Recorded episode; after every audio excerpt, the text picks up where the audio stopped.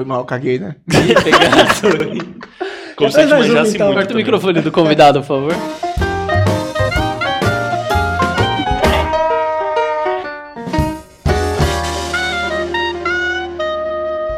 Bem-vindos, pessoal, ao nosso primeiro podcast. Eu sou o Fulecão 3000, estou aqui com meu amigo e companheiro de bancada. Francisella, E aí, Francis, está empolgado para o nosso podcast? demais. Estou esperando mais do que eu esperei as Olimpíadas. Bom, é, quer falar aí um pouco para o nosso público qual é a nossa ideia, qual que é o objetivo da gente estar aqui hoje? Olha, difícil saber qual que é o objetivo, né? Mas brincadeira. É, Bom, eu e o Fuleco somos veterinários, nos formamos faz pouco mais de três anos, não sabemos muita coisa, estamos aqui para aprender, inclusive. Com certeza, sim. A ideia, acho que aqui é de ter um debate, na verdade, uma conversa, né, com alguns convidados, Bate-papo. entre nós mesmo, Bate-papo. um bate-papo sobre o que, que a gente estava pensando quando estava na faculdade, o que, que levou a gente a fazer a faculdade, né? Porque acho que veterinário é uma coisa bem pessoal, assim, né? Sempre tem um, alguma motivação. Ninguém faz vet por fazer, né? E. Não é ADM, né? É, tipo, É, é, eu sei. E. E aí depois, claro, porque assim, a gente tem algumas motivações no. Na faculdade, algumas ideias, e depois quando você fala assim, você se forma, você fala, puta, me me formei, né? Preciso virar agente, preciso fazer alguma coisa. Deixar de ser estatística, desemprego. Pode me apresentar também, que eu tô aqui faz a, uma gente, hora. a gente vai a gente vai te Tá apresentar. bom, obrigado. É, e aí a gente falou assim, bom, temos que fazer alguma coisa e esse choque da realidade, pelo menos pra gente, que né, a gente passou seis anos estudando lá, você cinco, eu seis, estudando lá na Seis. faculdade. Tem gente que ficou 10. Pois é. Tem gente que fez reboot, né? É, É. botou Restart. o universo. E então assim, quando você passa tanto tempo, principalmente lá, sei lá, onde a gente estudou, né, que você fica fechado, você não trabalha, você fica vivendo só aquilo, quando você cai no mercado de trabalho, você fala: "Nossa, acho que eu preciso fazer alguma coisa". Enfim, é isso. É isso aí, pessoal. A intenção é mostrar para vocês aí, estudantes, veterinários, que a nossa profissão é muito rica, tem muitas áreas para seguir. Trazer aqui veterinários para mostrar que existe um ser humano por trás. Muitas vezes a gente não vê, porque é tudo meio animal, mas existe um ser humano com histórias, com relações, com vida social, com anseios, com sonhos, com decepções, e a gente vai trazer aqui procurando sempre um bate-papo leve e descontraído. Espero que vocês gostem dessa nossa ideia e a gente possa aí ficar alguns anos juntos. Se não gostar também, Vamos continuar alguns anos sozinhos. faz parte. Como nosso primeiro convidado, a gente resolveu trazer um amigão nosso, nosso querido Fernando Chaim, o Malacésia. Eu. Pode se apresentar aí, Mala? Oi, meu nome é Fernando Chainho, eu sou Malacésia 74 e eu tô há 3 minutos sem beber. E aí, Mala? 3 segundos, na verdade. Tá né? tudo bem? Chegou bem aqui? Cara, não, velho. Tô triste, na verdade. Por que, que você tá triste? Ah, cara, a vida é triste, né? Veterinário é uma coisa triste. É um ótimo, Mas depois ela fica feliz, eu, eu garanto. um ótimo Então, jeito de Vocês começar. que estão que estão vendo a gente como estudante, não, não, não perde esperança não, que fica bom, fica bom.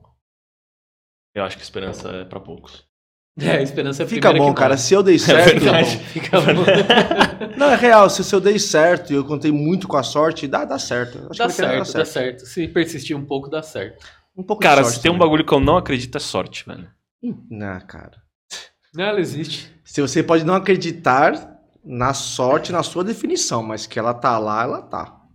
De alguma forma ela tá lá. Eu falo pelo meu exemplo, tipo, eu gosto de fazer algumas coisas. Por exemplo, ah, eu gosto de jogar bola, gosto de nadar, gosto.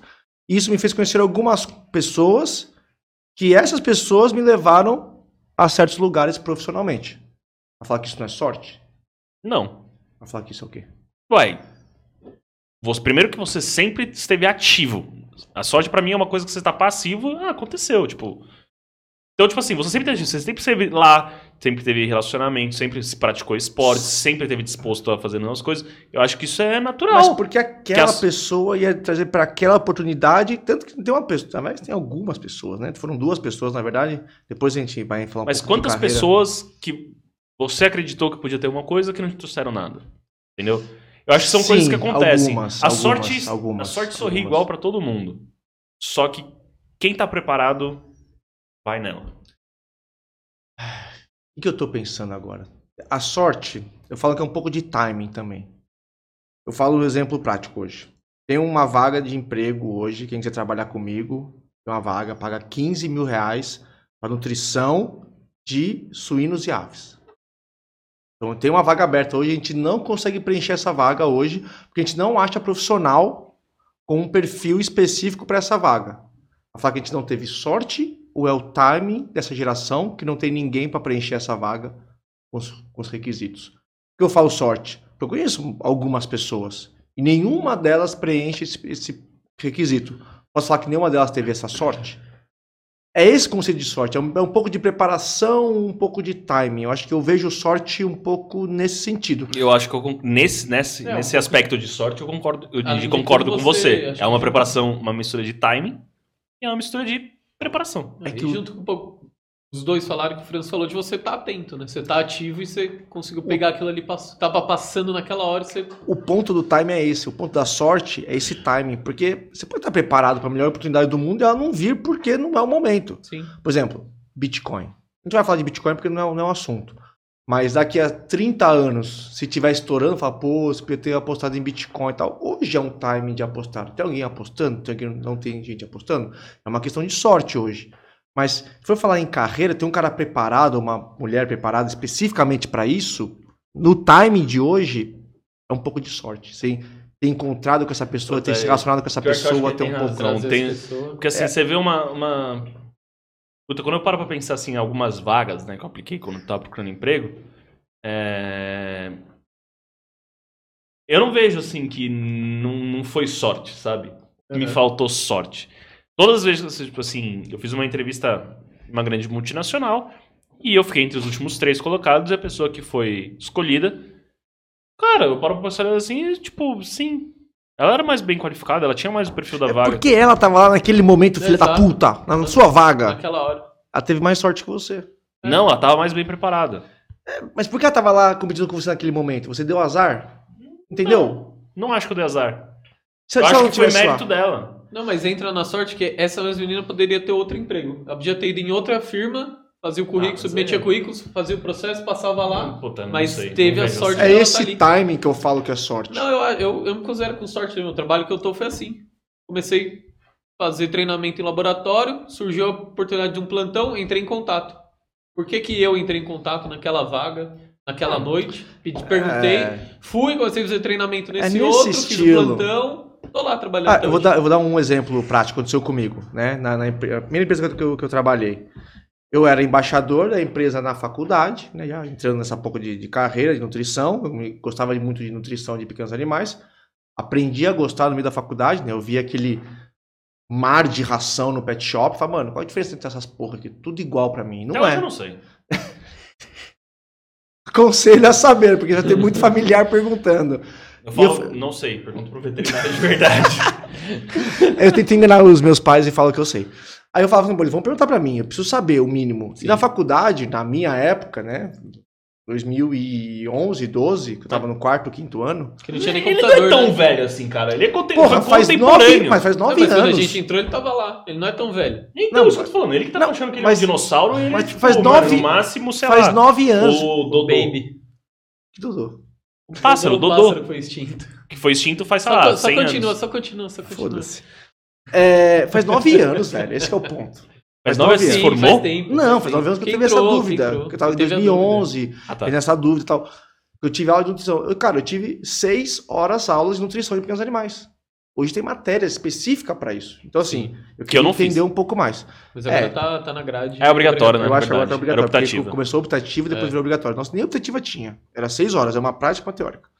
E é um puta mercado importante, né? Bom, anyway. Enfim, a gente vai entrar sobre isso também. Cara, então eu queria entender um pouco mais. Então eu era embaixador tal, aí é caminho natural. Você é embaixador, você vai entrar no processo de trainee e vai fazer obrigatório na, na empresa.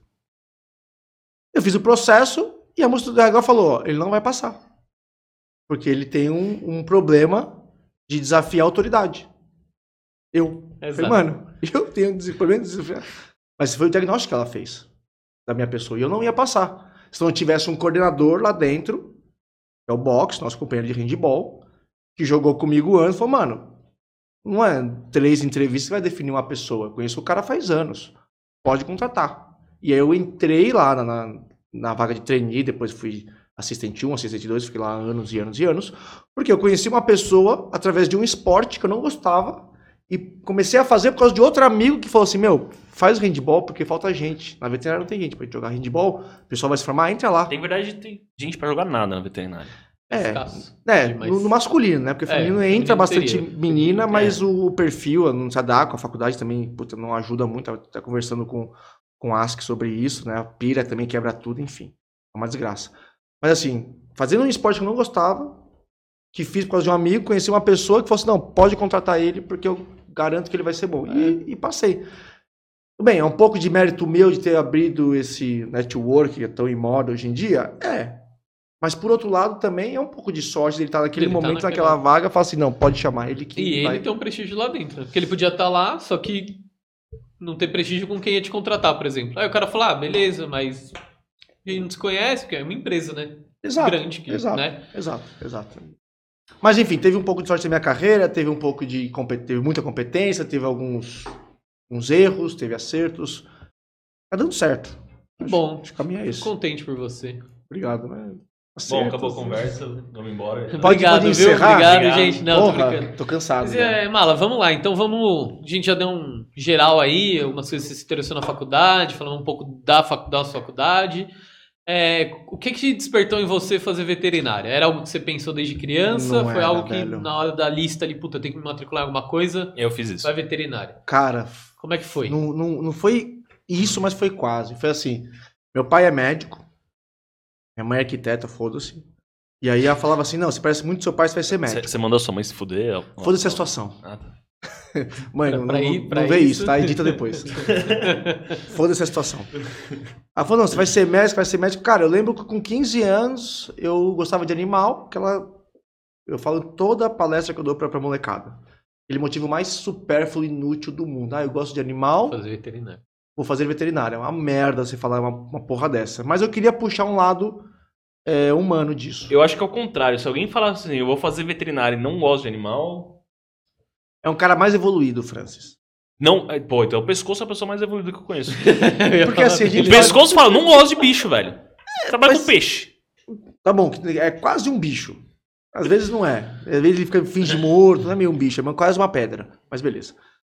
Quando Eu acho que só é a pessoa não- natural, na minha opinião. É só natural. Quem não gosta de animal. Não, eu, eu Não é vejo, gente. não, eu vejo assim, por exemplo, o meu amigo Retalho. Ele não gosta de gato. Não, beleza. Não, ele, ele não gosta de uma espécie, ele, ele gosta de outra. Mas não é que ele gosta de tipo, ter uma afeição específica por isso. Ele trabalha com animais de produção. Beleza. Você não precisa gostar da espécie. Tem uma afeição pro animal de produção e beleza. Mas o meu ponto era, eu gostava de animal e tinha esse viés médico, né? Porque de- dessa pressão, juntando Lé com Cré, veterinário. Então eu queria puxar esse lado humano. Então o que, que eu pensava? Ah, eu queria ter algo, me formar em algo da veterinária que ajudasse a espécie humana. Reprodução. O caminho que foi no meu segundo ano, que deu essa luz, foi acho que reprodução é meu caminho. Nossa, interessante, não sabia disso aí não. Só que teve uma merda no meio do caminho. Uma merda que foi boa. Eu fiz estágio com um gado de leite. Que todo mundo fez. Qual? Uhum. Com, com o professor Renault um mês. Ah, em Pirassununga. Foi um inferno. O estágio foi fantástico. O trabalho era uma merda. Por quê? Você tinha que acordar às 5 horas da manhã. O que é normal. Você tem que passar Sim, o trato dos animais. Então você vai lá, acorda às 5 horas da manhã, passa o trato, volta pro alojamento, conversa, bebe, almoça, dorme, vai de novo e faz o trabalho, vai de noite você volta pra casa. E é isso. Não tem férias, não tem final feriado de semana. final de semana, porque o animal tem que comer, e segue o jogo. No terceiro dia eu falo, eu odeio isso. Isso que eu falo pra todo mundo. Você tá fazendo um estágio pra saber algo sobre a sua carreira e você odiou, fica nele. E você precisa ter esse ódio enraizado dentro de você, que eu lembro disso, isso foi em 2009. Faz 12 anos, eu lembro até hoje essa, essa aquele risco de, ah, mas não sensação foi tão ruim, né? Exato, É. essa sensação Ah, de, porra, que acordar ruim. 5 horas da manhã, porque teve uma porra de um dia que não teve luz. E quando você tá com um monte de vaca leiteira que não tem luz, você não tem teteira. E como que você tira o leite da vaca? Na Na, mão. mão. Tem que tirar, né? Esse dia tá em mim até hoje. Você Braço sente o cheiro dói ainda? aqui, ó. Você sente cheiro ainda Ficar da, ali, da- ó, da vaca? movimento, movimento, movimento, você tá morrendo, E dois era dedos. uma, assim, Mais de 50 vacas que Ah, ele tinha cara, lá. né? era Ah, tem, 30. sei tinha- lá. era, era- era o Se gado. tu Era, uma hoje em dia, você não É, não, é já o gado experimental, 30 litros de leite por vaca, tinha, porra, sete nego lá pra ficar revezando, pra descansar e tal. Cara, mas tinha que fazer. Sim. Porque você tem que estar dentro de você, você tem que ter certeza, que eu falo pra todo mundo quando vai fazer a veterinária. Você precisa ter certeza do que você não quer fazer. Esse é o primeiro passo. Eu não quero ficar no campo. Ponto. Porque eu não quero acordar às 5 horas da manhã, todo santo dia, Natal, Ano Novo, feriado, férias. Não existe. Você vai ter que fazer isso. Então, tenha certeza do que você não quer. Esse é o primeiro passo. Aí você sabe que você não quer, eliminou, aí vai conhecer as outras coisas. Talvez as coisas que você queira e que você não queira. Então esse foi meu primeiro ponto que eu falei, puta, essa área de puxar para o humano, que era meu objetivo inicial, né, da reprodução, vai talvez rolar. vá por água abaixo. Mas aí eu vi a gôndola, comecei a entender esse mundo de nutrição, falei, pô, tanta coisa aí que eu não, que a gente E não Isso sabe aí e tal. você foi indo em pet shop mesmo. Andando em pet shop, você começou a ver. Cara, foi uma demanda dos meus familiares, começaram a perguntar para mim. Aham. E eu tinha essa Normal. responsa, entre aspas, né, de porra, eu preciso saber, né? Sou veterinário, tô na USP, Sobre ração de cachorro e gato. é sobre Sobre tudo, né? Em geral. E Ah, não, um é dos que assuntos que eles mais perguntavam era ração de cães e gatos. Algumas coisas eu tinha. Não vou falar vergonha de falar assim, eu não sei. Porque a ração é uma coisa que eu tinha vergonha de falar assim, mano, não sei. Mas como você não sabe? É o alimento do cão e do gato? Pô, não é nem algo muito se você não elaborado, aprende né? isso, você aprende sobre parar o que assim, nessa faculdade? o Para falar, cê- é esse, esse ou esse que são bons, né? Não é nada tipo. Não, é, eu quero falar assim, esse é não, melhor porque, o porque tem probiótico fibra, daqui tem, é, tem sim. prebiótico ali. Não, não, não, não, não. Eu falei assim, o que, que é bom, o que, que é ruim, o que, que, é, o que, que é caro, o que, que é barato. A gente não sabia isso, e não tinha mesmo. Eu falei, eu tive seis horas aula.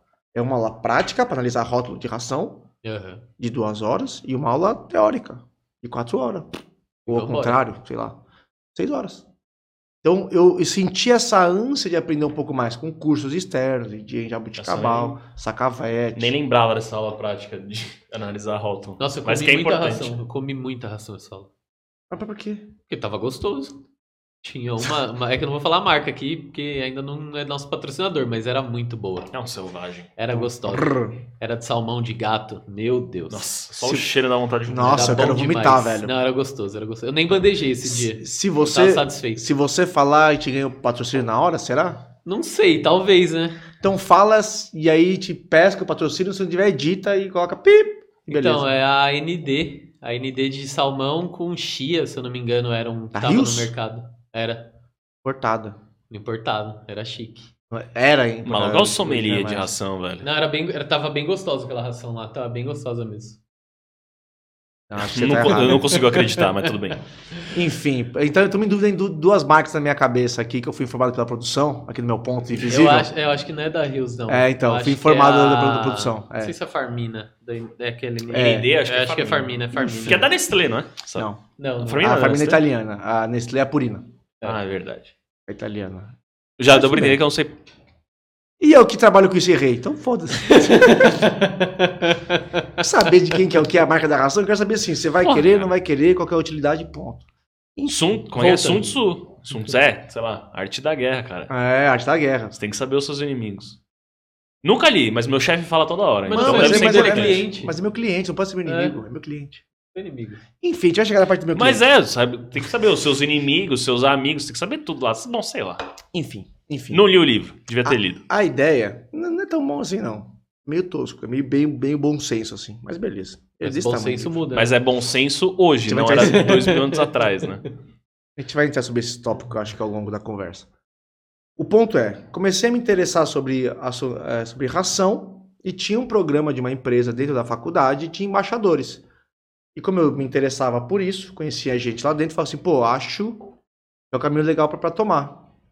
Mas ainda estava com a dúvida de se eu ia seguir por esse ramo ou se ia seguir por nutrição. E aí veio é o ramo da reprodução. a reprodução. Aí veio a minha orientadora, magnífica, falou: vai para nutrição. Ela é de reprodução. Se É. você não gostar, volta, te encaixa outra coisa, não se preocupa com isso. E aí eu tomei a decisão, falei assim, então, então eu vou para a empresa, vou para nutrição. Se eu não gostar, bato a porta dela, me encaixa numa outra, uma, uma coisa de reprodução. Tinha um eu- plano B. Tinha um plano B. Um bom plano B. E aí eu comecei a entender, também falo pra molecada, os benefícios de você se planejar para ter uma carreira. Você tem um caminho que você gosta, conhece pessoas que você fala, pô, o que essa pessoa tá passando, o que ela tá vivendo, é o que eu quero viver. Eu acho que é um caminho legal. E aí você começa a ver que se não der certo esse caminho, você pode ir para outro. Não é importante você Sim. mudar o caminho. Não tem problema nenhum. Mas você precisa ter- a calma e falar assim, não, vou por esse caminho, se não der eu vou por esse, né? Vou por esse. O que eu vejo hoje? Mais com a molecada que nós. Nós, porque eles, neles, na verdade, né? Porque estamos uma, uma geraçãozinha já um pouco à frente. Somos muito ansiosos. Eu acho que é tudo pra ontem. Quero sair da faculdade, quero ser gerente, quero ser diretor, quero sair da faculdade ganhando 10 mil, 15 mil. E, e às vezes as pessoas têm que falar assim, mano, vamos, vamos devagar, você é um desempregado, vamos ter uma carreira, tem que começar por esse passo, vamos para esse, vamos para esse, vamos para esse. Se não der, tem esse caminho, se não der, vamos para isso. Você ter a calma de planejar um, ou alguma coisa para sua carreira, colocar um tempo, conhecer pessoas que fazem isso, já vai fazer total diferença, porque você, porque você vai, você vai ter calma para poder fazer as coisas. Mas eu, eu, eu, eu acho que assim, por exemplo, não é só a gente que é ansioso. Eu acho que tem uma, uma. Eu sou um posto de ansiedade, então não tô aqui pra julgar ninguém. Mas existe uma certa. Não é uma pressão, pressão não é a palavra correta. Mas assim, uma certa expectativa da faculdade, que é, sei lá, depois de um certo tempo, que você seja vocacionado. Entendeu? Então eles, por exemplo, agora, principalmente com essa nova grade curricular, a ideia é que no final da faculdade você fique mais direcionado àquilo que você quer.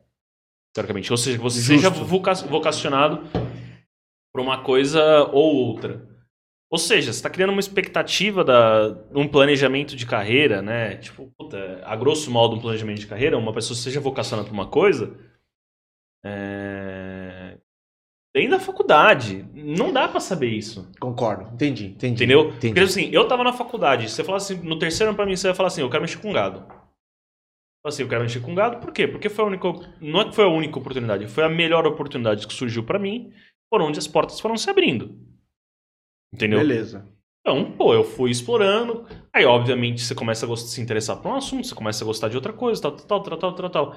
Agora eu vejo se eu tivesse, tipo, nos últimos anos da faculdade, eu tivesse só focado nisso, entendeu? Eu tivesse ignorado completamente o resto, ou mesmo que. Eu, eu sempre gostei de gado, mas eu sempre fiquei com o pé atrás, entendeu? Você sabia as nuances de seguir essa carreira. É, eu falei assim: se pá, que isso aqui vai dar. Eu, vou, eu vou chegar no topo e, e Não vai dar e certo. E, não vou estar feliz. Você paga que isso aqui não vai dar certo, entendeu? Então eu tinha um, um pé atrás. Então eu sempre fiquei com esse pé atrás. Cara, se, se isso fosse cada vez sendo encorajado mais, no último semestre, vamos, no último ano, tivesse sido encorajado a mais e mais e mais e mais daquilo, acho que algumas outras portas teriam se fechado hoje. Cara, essa, essa, esse ponto que você levantou é o principal ponto da veterinária hoje. É o ponto que eu discuto com a molecada quando eu dou a, a- a palestra no primeiro ano. É o ponto que eu discuto com vocês, que eu discuto com a minha mulher, que eu discuto com todo mundo. A veterinária, na nossa época, ela era uma profissão generalista. Aprendia sobre tudo um pouquinho, e lá nos 45 segundos do tempo, você escolhia uma carreira e ia. Seguia, você tinha três meses de atuação Exato. nessa carreira. Exato. E é, é isso, né? É então isso. é isso, é isso. Isso, por um lado, era ruim. Por quê? Porque o pessoal ficava meio perdidão. Pô, eu tenho que Uhum. seguir tudo pra onde que eu vou, o que, que eu faço, como é que eu me planejo, como é que eu me organizo e tal, fudeu. Por outro lado, era muito bom. Era muito bom. Um caso como o seu, tem um caso de uma colega nossa, da 73, que ela sempre gostou de gado leiteiro. Sempre, sempre. A vida inteira dela, gado leiteiro, iniciação científica, o, duas vezes tal. Foi fazendo gado, gado, gado, gado, gado, gado. No quarto pro quinto ano, a gente tem a matéria de técnicas cirúrgicas e no quinto ano, cirurgia. Se apaixonou. No quinto ano, por cirurgia. Mudou tudo. Foi.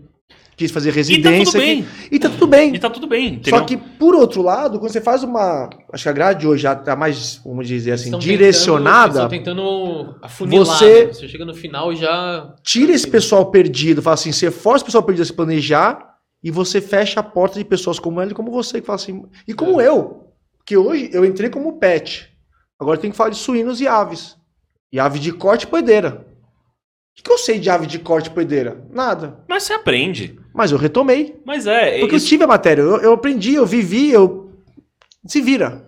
Se fosse mais direcionado, talvez eu não tivesse esse conhecimento, ou essa confiança de obter esse conhecimento de novo. Lá, né? Eu acho que assim, eu- eu, eu fui lá, pô, ainda fui mais longe. Eu fiz mestrado com, com bovinocultura, fui trabalhar com isso, tal, tal, tal, tal, tal.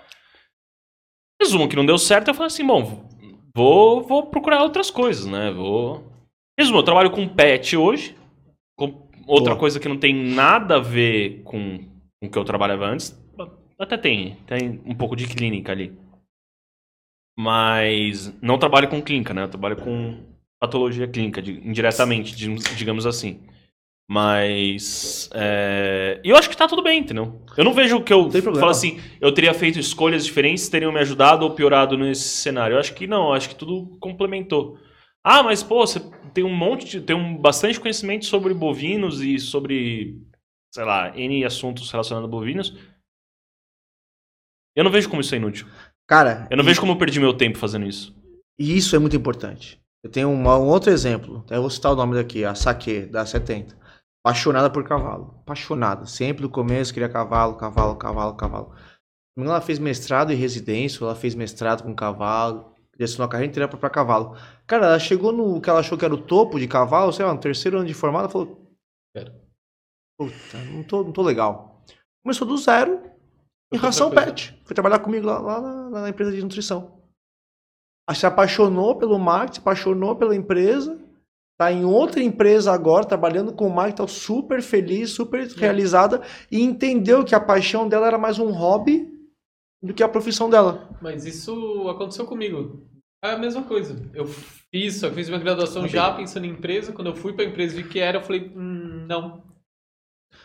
Não. Ah, eu voltei, fui pro mestrado, mais por ser um modo. É, é um conhecimento a mais que eu vou ter, vou ter meu título e tal, já era bom. E o modo de ser uma porta pra entrar de novo na veterinária. Mas é aquela coisa, eu tinha um plano ali de tipo, puta, não deu certo isso aqui, eu vou voltar, faço mestrado.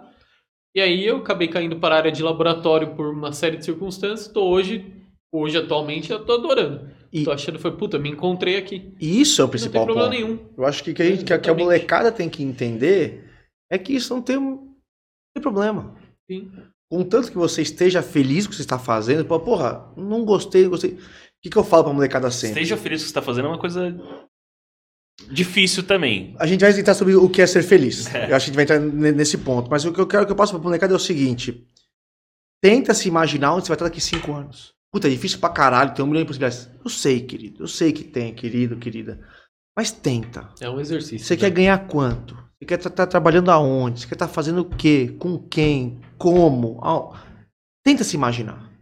Porque se você começar a planejar o que você não quer, é o que eu falei, você tirou metade do caminho.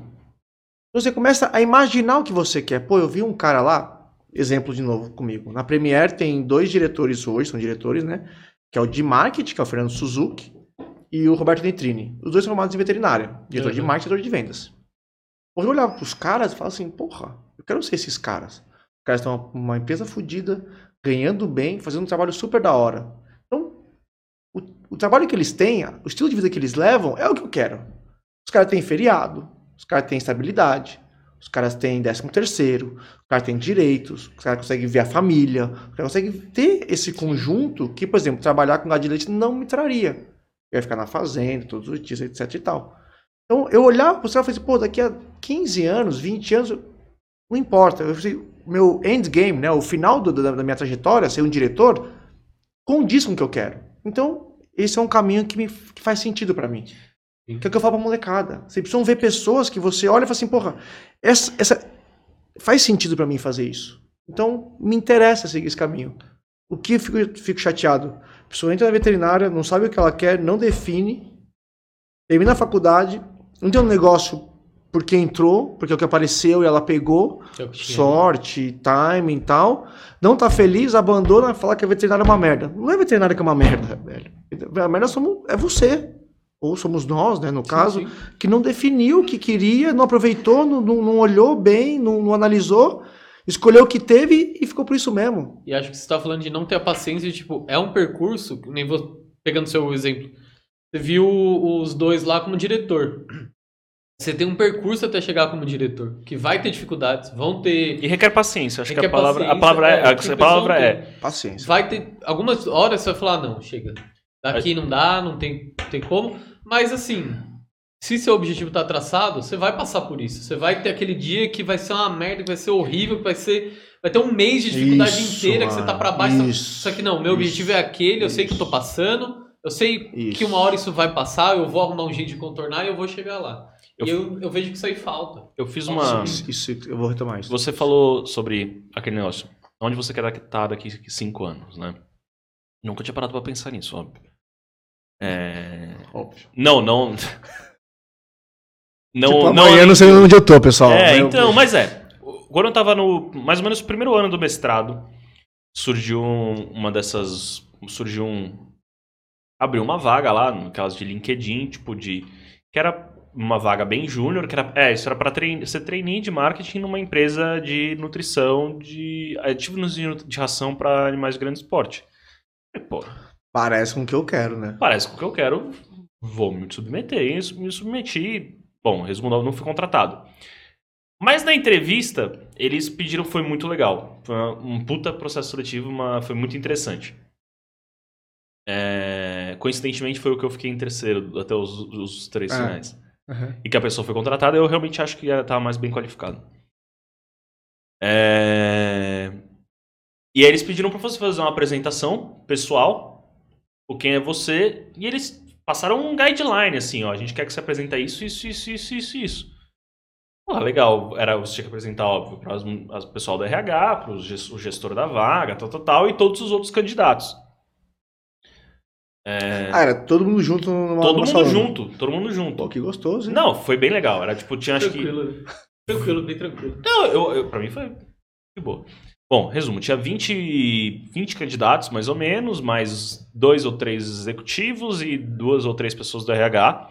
Você tinha que fazer uma apresentação pessoal. E, tipo, mas eles mandaram no e-mail um Um guideline. guideline. Tipo, Fala sobre isso, isso, isso, isso, isso, isso. isso. E Não uma de- inventa. E uma das delas era: de onde você quer estar daqui cinco anos? Aí você falou, hum, preciso pensar sobre isso. Exatamente. Aí eu, porra, peguei e fui fazer a apresentação, né? Falei, ah, vou fazer alguma coisa diferente, né? Eu sei que Prezi não é muito diferente, mas chama atenção e muita gente não conhece. Eu fiz uma apresentação do Prezi, que era inclusive um template muito legal, que era uma página do Facebook sua, né? Aí você ficava caminhando na página do Isso, Facebook. e aí eu ficava me apresentando ah, esse que aqui é esse status, tá, beleza. É. Fiz uma coisa quase beirando a... rápida, entre... uma apresentação, fiz uma- acho que eu fiz uma boa apresentação. E uma das perguntas era, onde você vê daqui cinco anos? Eu tava lá no mestrado, em Pirassununga, morando lá no CAEP, falei, puta, onde que eu quero estar daqui cinco anos? Nossa, Fudeu. eu terminei a apresentação e deixei esse slide, digamos assim, em branco. Fiquei um, mano, sei lá, tinha um mês antes. Difícil pra caralho, né? Fiquei um- É complicado. mas, ô, Difícil pra É um caralho, velho. bem difícil de fazer, né? Sabe aquele, tipo assim, aquela, aquela menina lá? Quem é João? Por que ele tá moscando? Por que a Bela Vista é feia? Ficou eu assim, tipo. Onde é que eu quero estar daqui a cinco anos? E por que cinco anos? Bom, Brisou e não respondeu a pergunta. fiquei uma cota. Eu cheguei, a conclusão que eu cheguei é. Não sei. E foi essa que eu coloquei na apresentação, cara. Caralho, que coragem, mano. Eu cheguei na apresentação e falei assim: onde você quer estar daqui a cinco anos? Eu botei no slide, não sei. Só, eu só sei o seguinte: que eu vou seguir fazendo as coisas que são certas e que eu acho que são certas. Se eu seguir fazendo isso, eu acho que as coisas vão dar certo. E foi isso que eu coloquei, velho. E coloquei na apresentação. autoajuda ali. Não, é porque. É, é uma autoajuda que minha mãe deve ter lido em algum livro. Minha mãe sempre fala: se você não sabe o que fazer, faz o que você acha que tá certo. Diretriz. Diretriz É. de vida. Fala assim, mano, é, meu- meu- eu tô programado pra fazer isso, vou seguir nesse caminho e vambora. Que é o que eu acho que é certo. E aí eu falei, eu coloquei na apresentação, não sei, não sei, não sei, não sei onde eu vou estar daqui a cinco anos. E, bom, acho que até que chamou a atenção porque eles me chamaram pro próximo etapa e na próxima etapa eu não passei. E... Mas eu, aí. Chamou atenção, mais ou menos. né? Terceiro. Mas acho, acho que a, a brincando. sua honestidade acho que foi, foi legal, cara. Porque. E, e assim, você fala assim, Difícil, e, hein? se eu tivesse falado onde que eu achava que eu ia estar quando eu fiz essa entrevista, e não faz tanto tempo, faz Tudo errado. dois anos, Tudo errado. tudo errado. Eu Tudo também, errado. eu também errei pra caralho. Eu acho que agora, se você me perguntar hoje de onde você quer estar daqui a cinco anos, hoje eu tenho uma visão muito mais madura e muito mais realista. Por quê? Porque Exato. hoje eu tô minimamente inserido no mercado de trabalho. Para alguém que não está inserido É no mercado de trabalho, difícil, Perfeito, é velho. mais impossível. Perfeito. É impossível. É, não tem como. Porque... Mas qual, qual, qual que é a ajuda? Desculpa te, te cortar. Não, qual, vai lá, vai lá. qual que é a ajuda que eu acho que o pessoal pode ter com isso? Você sabe uma carreira que você quer seguir, por exemplo, quer seguir empresa, tem que saber como é que essa empresa, ou essa, essa, essa categoria de empresa, como é que evolui os níveis de trabalho dela. Eu tive, acho que foi igual você. Eu respondendo que estava daqui cinco anos, com tanta pre- precisão, quando entrei na, na, na empresa, difícil. Mas depois que eu entrei, eu entendi como ela evoluía em termos de cargo, consegui ter uma noção. Uhum. Então, na hora que eu entrei, eu falei assim, porra, eu sei onde eu quero estar em 2019.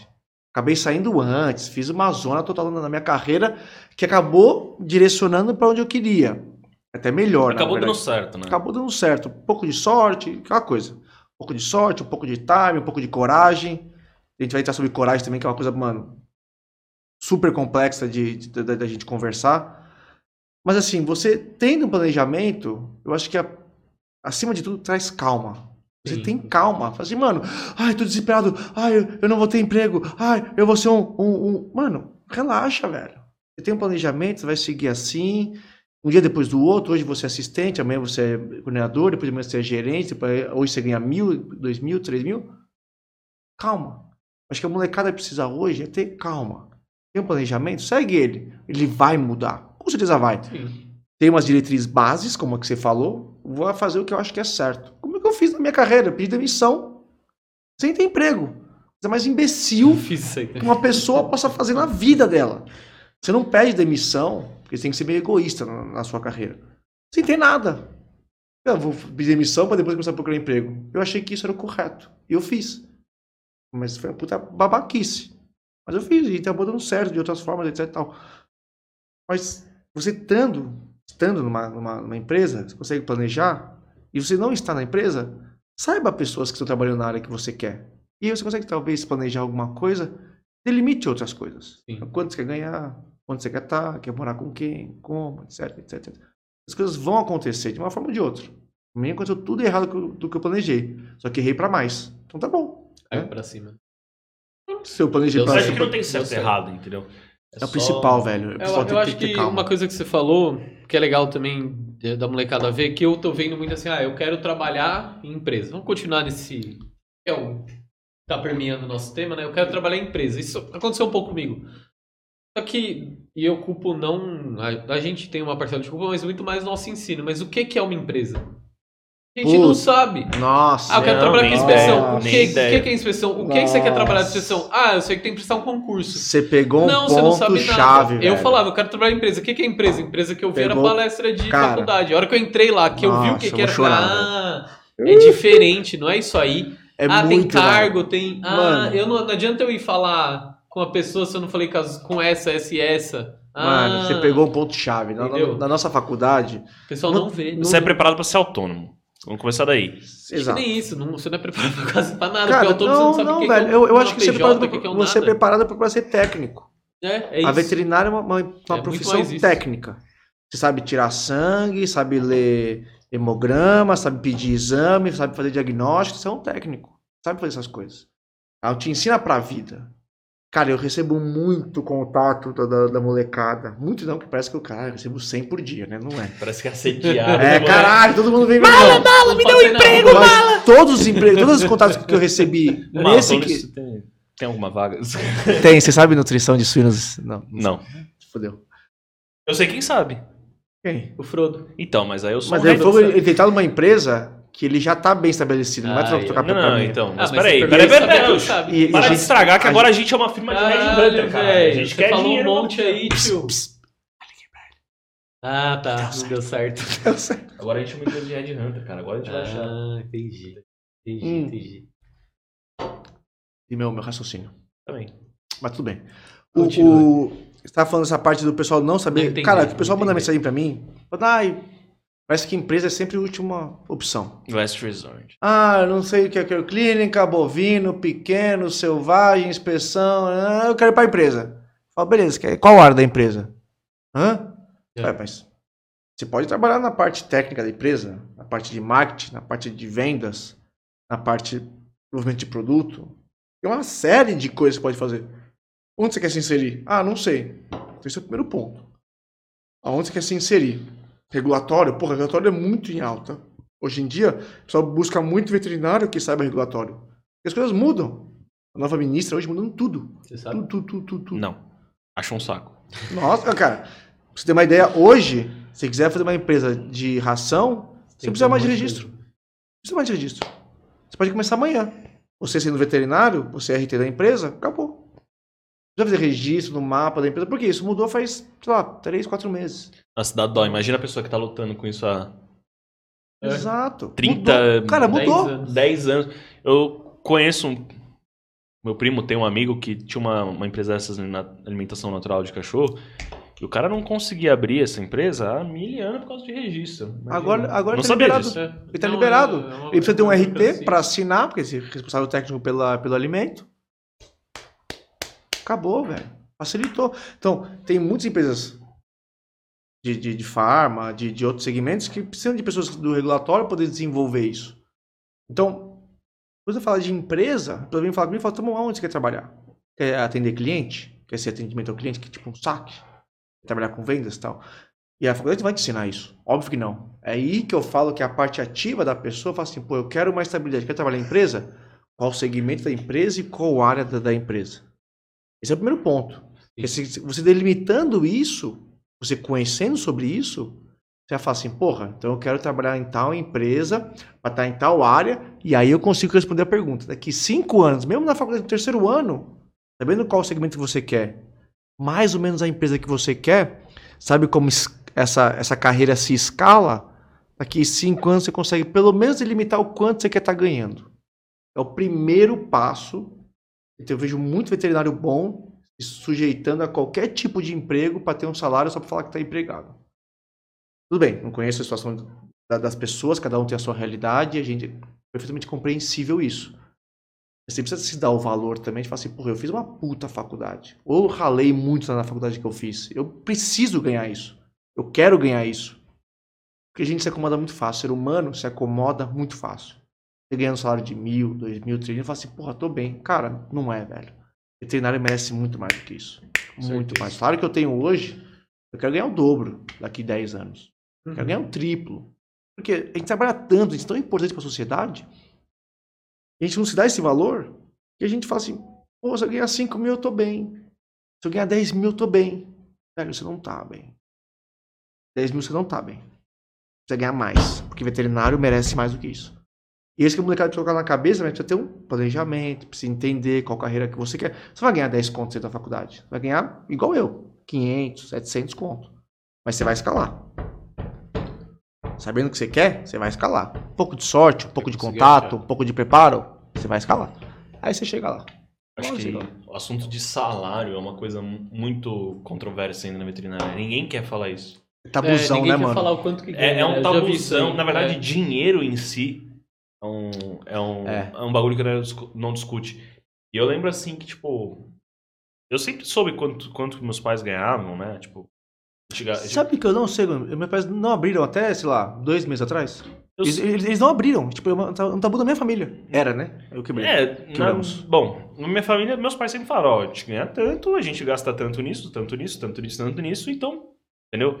Foi sempre muito claro, então eu sempre tive uma ideia do preço das coisas, de quanto você tem que ganhar pra viver a vida que a gente vivia, né? E eu lembro que uma vez eu tava conversando com uma colega, isso, sei lá, no terceiro, quarto ano da faculdade, e surgiu o assunto, tipo, meu, quanto que você quer ganhar?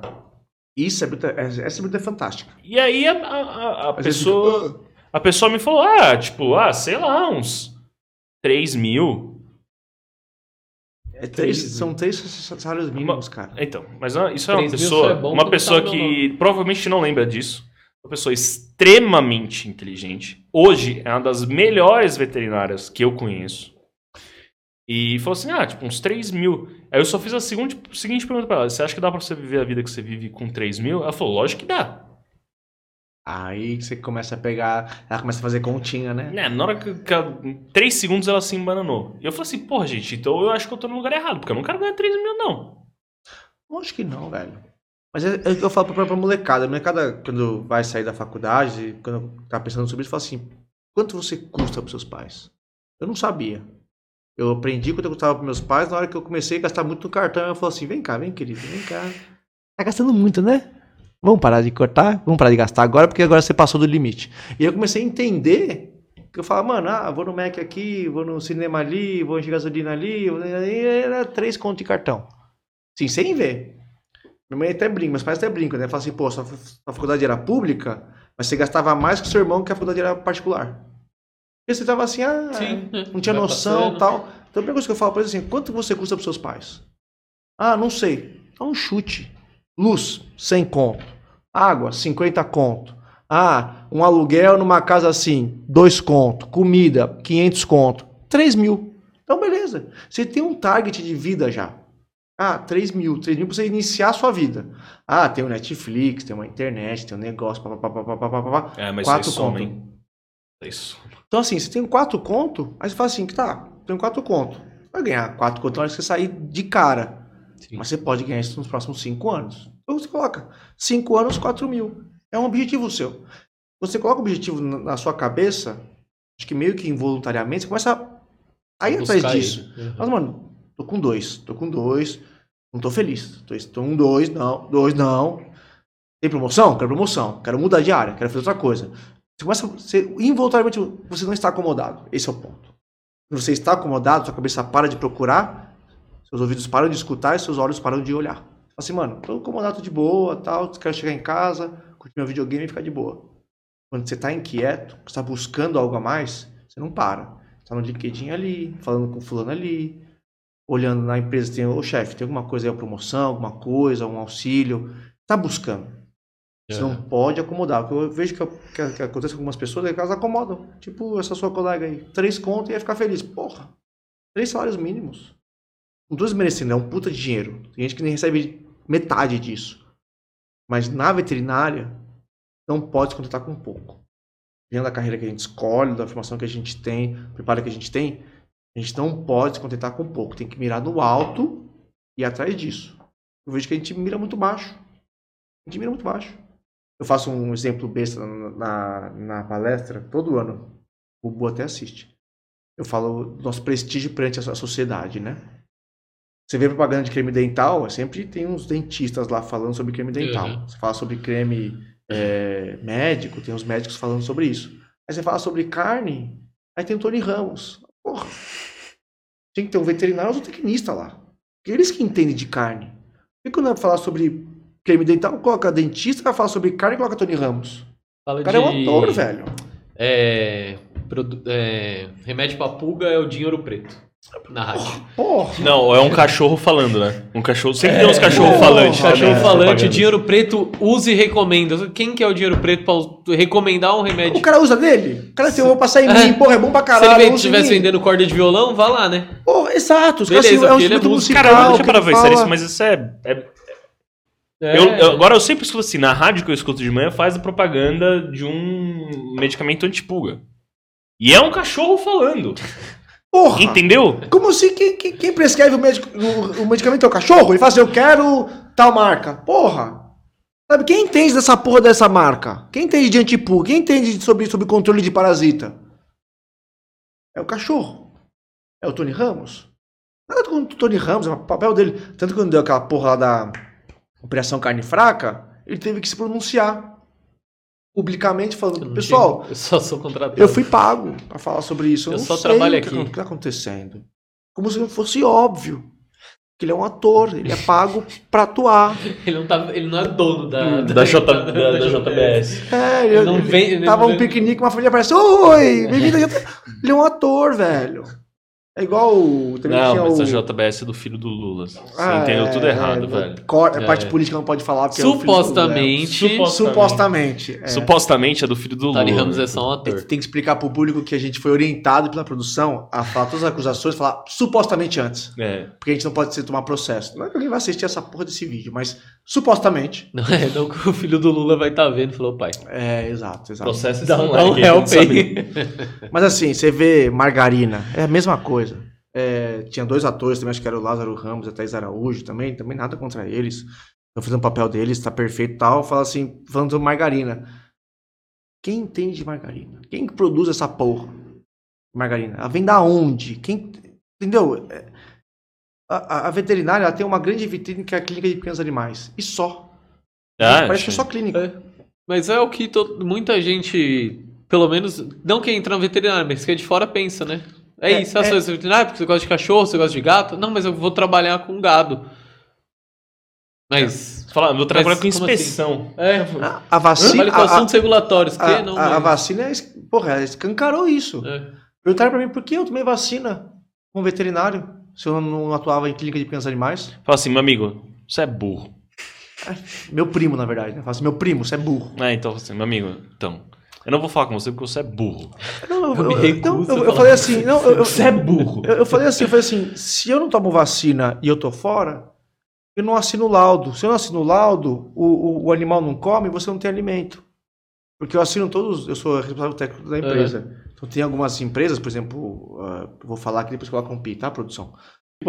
Elas compram a celulose da gente para os animais que eles abatem para depois fazer os, os alimentos. Se eu não assino o laudo, ela não, não, não tem é, a matéria-prima para poder dar para os animais poder abater. Então, ou seja, não tem alimento. Então, se eu não estou lá para assinar, você não tem a linguiça que você compra no mercado. Fala assim, ah, é verdade. É, não é só. Minha mulher é clínica, né? Que ela é clínica, ela tem que atuar, que é óbvio que ela precisa estar apta a poder fazer o serviço dela, porque afinal Tá ela no trabalha lugar, de né? saúde e é público, e tal. Mas eu que trabalho com isso como responsável técnico, eu preciso assinar o laudo. Senão o cliente não compra, o cliente não compra, o animal não come. Se o animal não come, tem produção. Se não tem produção, o que tem sobe o preço. Primeira coisa. E se não tiver, você não vai poder comer. É. Então, isso mostrou um pouco a É, importância Ou do vai comer, aí. vai comer comida clandestina. É, vai comer. Meio. Vai comer coisa que não tá. abatido, abatido pelo Zezinho ali na, na marreta mesmo. Se não é a famosa moqueca de rato. Mas isso eu lembro que na época que começou a vacinação, que alguns veterinários, colegas nossos estavam indo se vacinar e postava foto, e aí veio, ah, mas você é veterinário?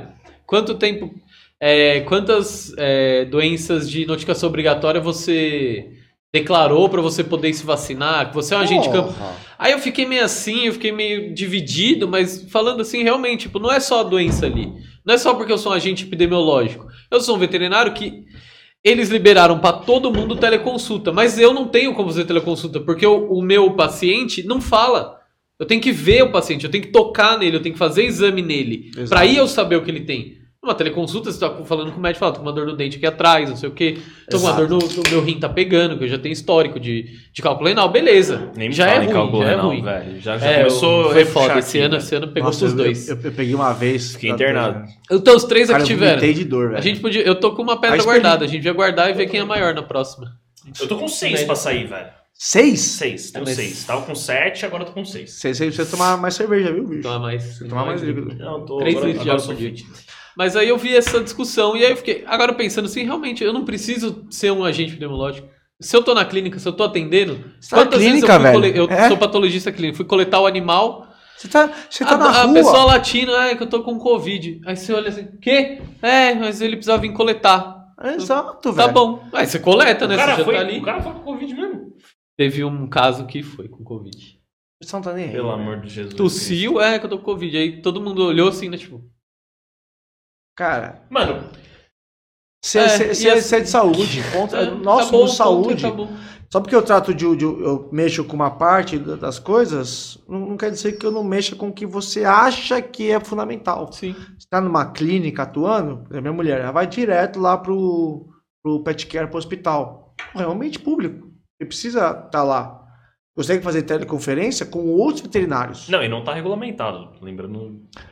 Sim. Não, veterinário Não não pode, pode, não pode, atender não pode, tele- não pode. telemedicina, sei lá como chama isso. É, é o conselho de ética vai, vai punir você. O, É. O CFMV vai, vai- vai te punir. Mas ele permite que você faça isso com outros veterinários. Então, se se você quiser conversar com o veterinário daquela pessoa, Você pode ligar. você pode falar, mas é só. Quem vai querer pagar para fazer isso, né? Tem alguns serviços que já fazem, mas é muito pouco ainda. Tipo É. o cara do, lá, do Manaus quer saber sobre nutrição. Não precisa ter um cara de nutrição viajar para lá. Pode ter, ter uma teleconferência entre a pessoa de São Paulo e de Manaus, faz essa comunicação e orienta o cachorro de lá através daquele veterinário. Que um veterinário falou com o outro. Aí ok. Mas, mano, Sim. ainda no Brasil é muito, muito pouco. Mas, Mala, no... a gente vê que você já tem uma... um esclarecimento por onde veio com o seu amadurecimento, veio com seus erros, veio com o curso, veio aprendizado. Veio. Vamos voltar ali para como você estava na faculdade, como isso começou a surgir. Você viu a parte de nutrição, você começou aí, e aí você Exato. começou a delimitar já na, na Premiere. Você mas foi embaixador, na- na- né? Você Exato. falou que foi embaixador. É, Exato. você é embaixador, você tava lá, você viu os dois diretores. E o que, que você fez dentro da faculdade que você acha que contribuiu para você ir para essa empresa, para você ter essa. Sinceramente, Nossa, que boa pergunta. quadro, assim? Gostei dessa pergunta. Obrigado. você vê, você vê a cara dele, não é só um cara bonito, né? Não, não. É, Então, né? então. tem conteúdo. não. Mais ou menos. É que depende da hora, né? Ou você esqueceu de tirar o óculos. É, eu ia ficar sem óculos. É porque eu não vejo o convidado. Eu ia ficar sem óculos É, um bom pra ponto. Não galera ia ver perder muita olho. coisa, não. É, realmente, nesse caso. Mas que eu é perco a interação, na verdade. Eu perco a Ah, interação. perfeito, Aí eu não gosto. Qual era a Cara, pergunta mesmo? Respondendo a sua pergunta, eu lembro. Eu fiquei com ela na minha cabeça, fixa. Relacionamento, velho. Relacionamento. Porque assim, na faculdade, duas coisas. Relacionamento e desenvolvimento pessoal. Acho que Uhum. Os- dois foram muito importantes. O relacionamento foi da, da pessoa que eu, que, eu, que eu citei, de ter o contato, ter conhecido, ela ter me conhecido, ela tá num cargo lá de importância lá dentro, ter me puxado. Então me ajudou bastante. Nutrição, que era uma empresa de nutrição, eu tinha muito pouco na faculdade, eu tive que pegar de fora da faculdade, né, cursos, etc. E preparo pessoal. Tem que saber falar em público, saber fazer uma apresentação, saber conversar, saber fazer uma entrevista, saber negociar, saber vender uma ideia, não só produto, saber vender ideia. Né? É, as instituições discentes, também falo isso para a molecada, elas são muito importantes porque elas desenvolvem um lado seu que a faculdade não vai te ensinar. Tipo, sentar numa mesa e negociar. Não fala negociar, tipo, ah, compra meu celular tal. Negociar uma ideia. Sim. Tipo, você fala assim, cara, eu acho que se a gente não fizer um torneio de futebol na quadra, fizer num campo de areia, vai dar mais dinheiro. Mas como assim? E você troca essa ideia, você vende essa ideia pra pessoa. Cara, pode ser venda de tudo. Eu, eu, eu brinco com as pessoas assim, a gente negocia e vende o tempo todo. Desde que a gente vai almoçar até com a gente mesmo. Pô, eu vou pegar saladinha porque eu comi muito no almoço, então vou. Tá negociando com você mesmo. Uhum. E isso a gente não, não faz na, na faculdade. A gente senta a bunda na cadeira, escuta o professor e anota e faz uma prova, que é uma puta método imbecil de avaliação, mas é o único que nós temos hoje. Infelizmente, ou felizmente, é o que o MEC exige, a faculdade preenche e segue o jogo. Você precisa evoluir mais do que isso. E as, as empresas, elas pedem isso. Relacionamento interpessoal, trabalho em equipe, negociação, venda, conversa, apresentação, postura, é, você poder se comportar na frente dos outros. Como é que isso funciona? Também na faculdade, sentado numa cadeira? Não vai. Você vai aprender dando porrada, Sim. trabalhando em equipe. É assim que você vai aprender. Você vai aprender quando você estiver lidando com um grupo de pessoas. E tiver um cara falando, ou uma pessoa falando pra você que isso não não é legal, e você fala, não, mas isso é legal. E você tem que negociar com ela e com as outras pessoas, falar assim, "Não, vamos pelo meu caminho, porque eu acho que é certo. Às vezes você nem tem certeza que seu caminho é certo, mas você tem que negociar porque você acha que é o certo. Cara, tem muita coisa. Então, o que, que eu falaria hoje? Relacionamento, na sua pergunta. Trabalho interpessoal. Acho que são as coisas. Porque matéria mesmo, o diploma fora, né? te mostra e a empresa te ensina. E o.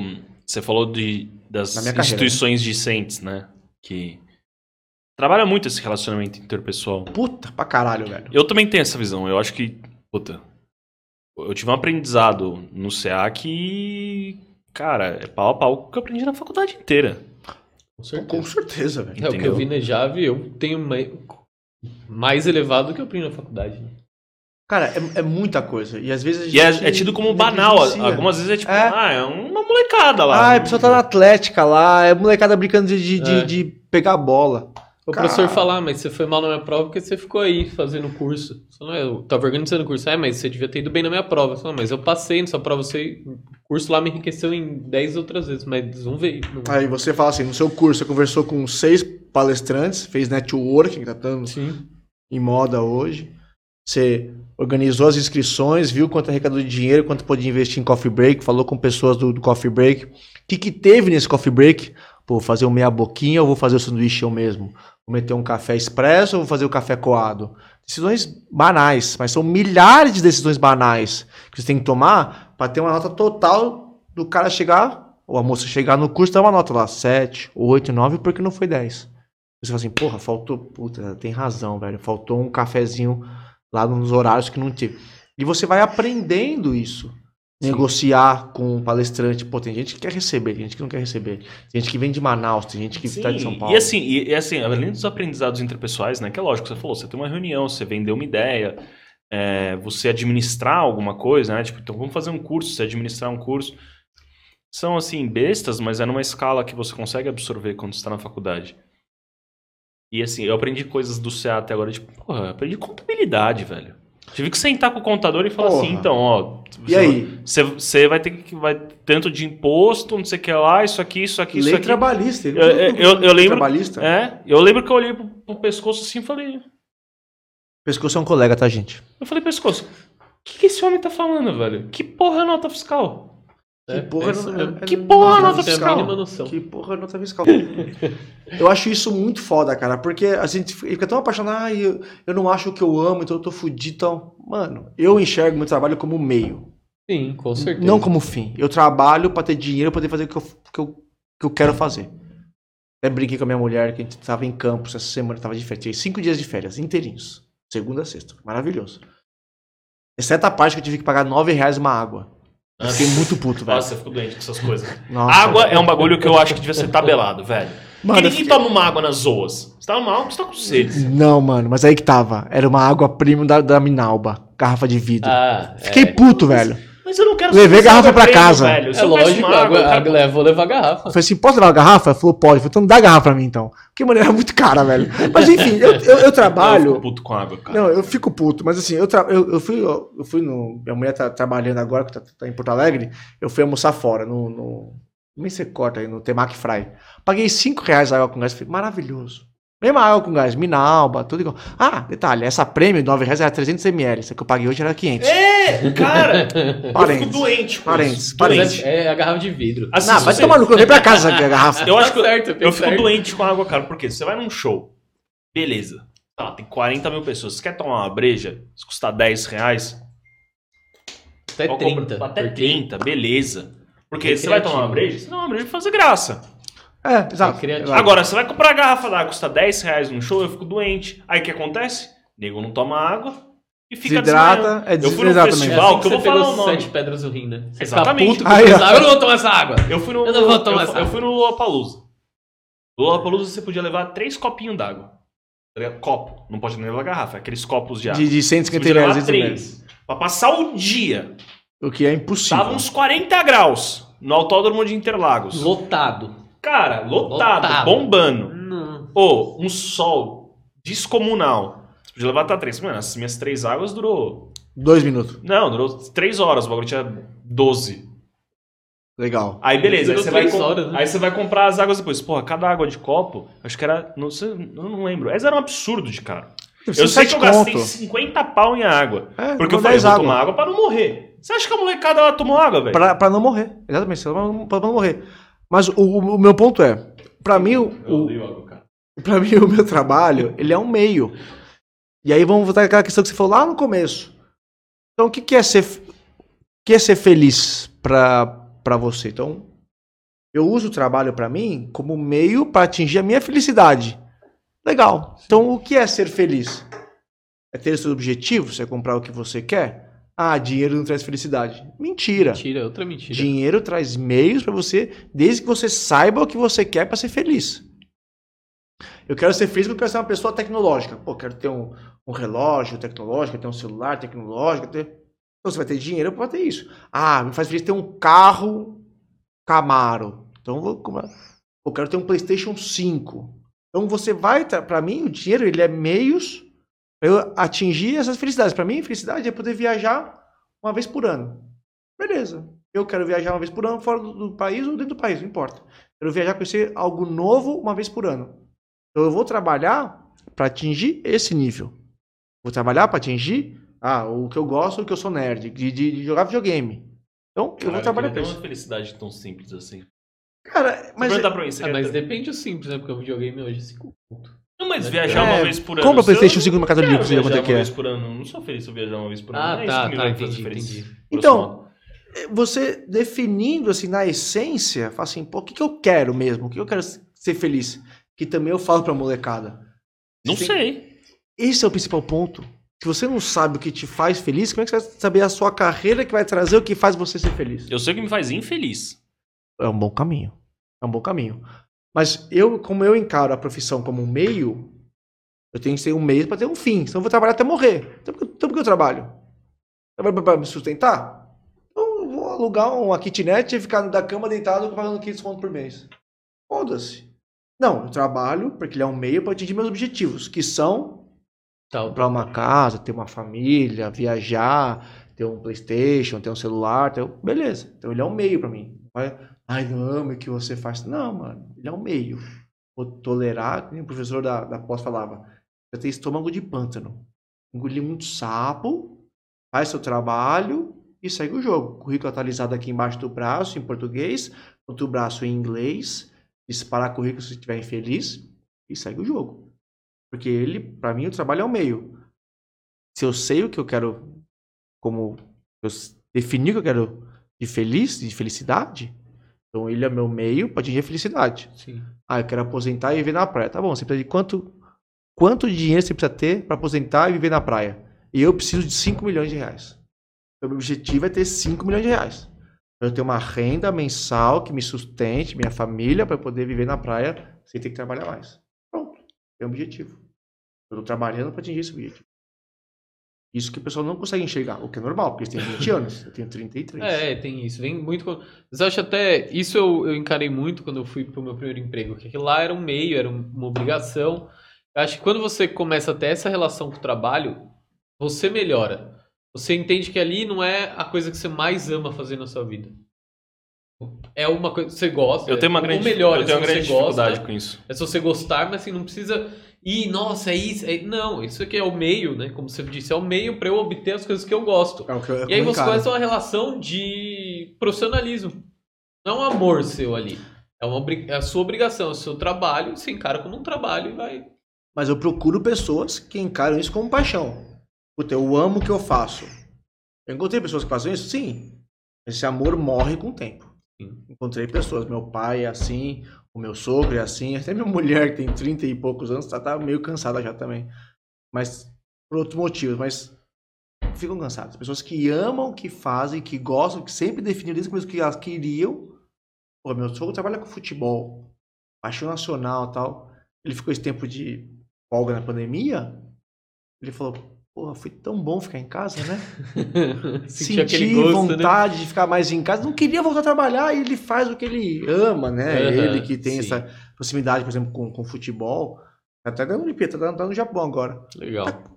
E, então, assim, eu não achei uma pessoa que fala assim, eu estou feliz, estou... Durante anos eu estou assim. Vou ficar vendo isso o resto da minha vida. Não encontrei. Sempre tem um prazo de validade. Só cansa. E ela cansa e fala, mano, é um meio. Ela não admitiu, mas para ela também foi um meio de ser feliz. E aí, como eu encaro hoje? Então eu engulo sapo. É um meio, mas também não dá pra. é, Não dá pra ser uma coisa intolerável, né? Eu acho que existe claro, um, saúde mental. existe um, um meio termo, né? Tipo, entre ter um estômago de pântano e ter todos os anfíbios do universo dentro do seu estômago. Mas é por isso que eu falo que, Então, eu, que, eu- que eu falei o, que eu quero, o que eu quero dizer é, tipo assim. É, é um meio. Mas assim, o fim não justifica os meios. Por, Entendeu? por isso eu contei aquela história do estágio do gado de leite. Porque ela é intolerável pra mim ficar naquela porra. E da minha cabeça é certeza que era intolerável pra mim ficar naquela porra. Então por isso que eu falei assim, eu fiz um estágio pra saber o que eu não queria. E isso, não importa o salário que eles iam me pagar, eu não ia curtir. Aliás, importa. Se pagasse uma fortuna, talvez eu ficasse. Mas Hum, até chegar lá, Quanto tempo? Exato. Então eu falei assim, não, Exatamente. não vai rolar. Eu preciso achar um trabalho que eu acho que eu tô feliz, tô contente, tô cansado, acontece, mas que eu consiga progredir nessa carreira de forma sustentável mentalmente. Eu sabia que eu não gostava mentalmente. Por às 5 horas da manhã, não ter feriado final de semana, negócio de leite, esquece. Não ia conseguir tolerar uma carreira em cima disso. Mas a carreira que eu tô hoje, tá suave. Eu consigo progredir em cima disso. Então, o que você falou, você está coberto de razão.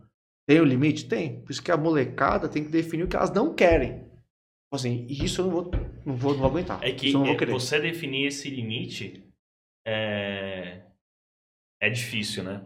Porra. Tipo assim, você fala assim, puta, eu vou até aqui ou eu vou até ali, né? É, só, só experimentando. É, só tendo. Só na pele, velho. É que pra gente agora, pro Mala que tem mais tempo, eu, a gente que tem o mesmo tempo de mercado de trabalho, eu sou um pouco mais velho que você, e o Mala que é muito mais velho que a gente, é, é mais fácil a gente ter esse entendimento. Não posso falar, né? Pala- pa- Palavrão, a produção corta, né? Não, pode falar, pode falar. fala, no, cu não vai nada, não, né? Não, no não, cu não é vai, não. tranquilo. É, tá? é de boa, é de boa. Tá. É, é mais fácil, é, esse entendimento vai chegando pra gente. Só que se pegar a gente no primeiro ano da faculdade, Que eu vou fazer o que isso? eu amo, porque eu quero isso. Não, Acabou, entendeu? É outra, se é ela outra achar coisa, que ela entendeu? ama, eu acho legal. Se ela Não, definir não, que ela sim. quer, eu acho legal, mas. Cara, eu tenho uma visão muito cética. Mas é não que vai não- amar por tempo. Não, mas é que eu digo, essa pessoa naquele primeiro ano, pra ela é isso. Ela não tem Exato. essa outra. Quando eu entrei na, empresa, eu, eu tentava falar com, com o pessoal mais novo sobre isso. Falou, gente, vocês têm que entender que é um trabalho, que é uma obrigação.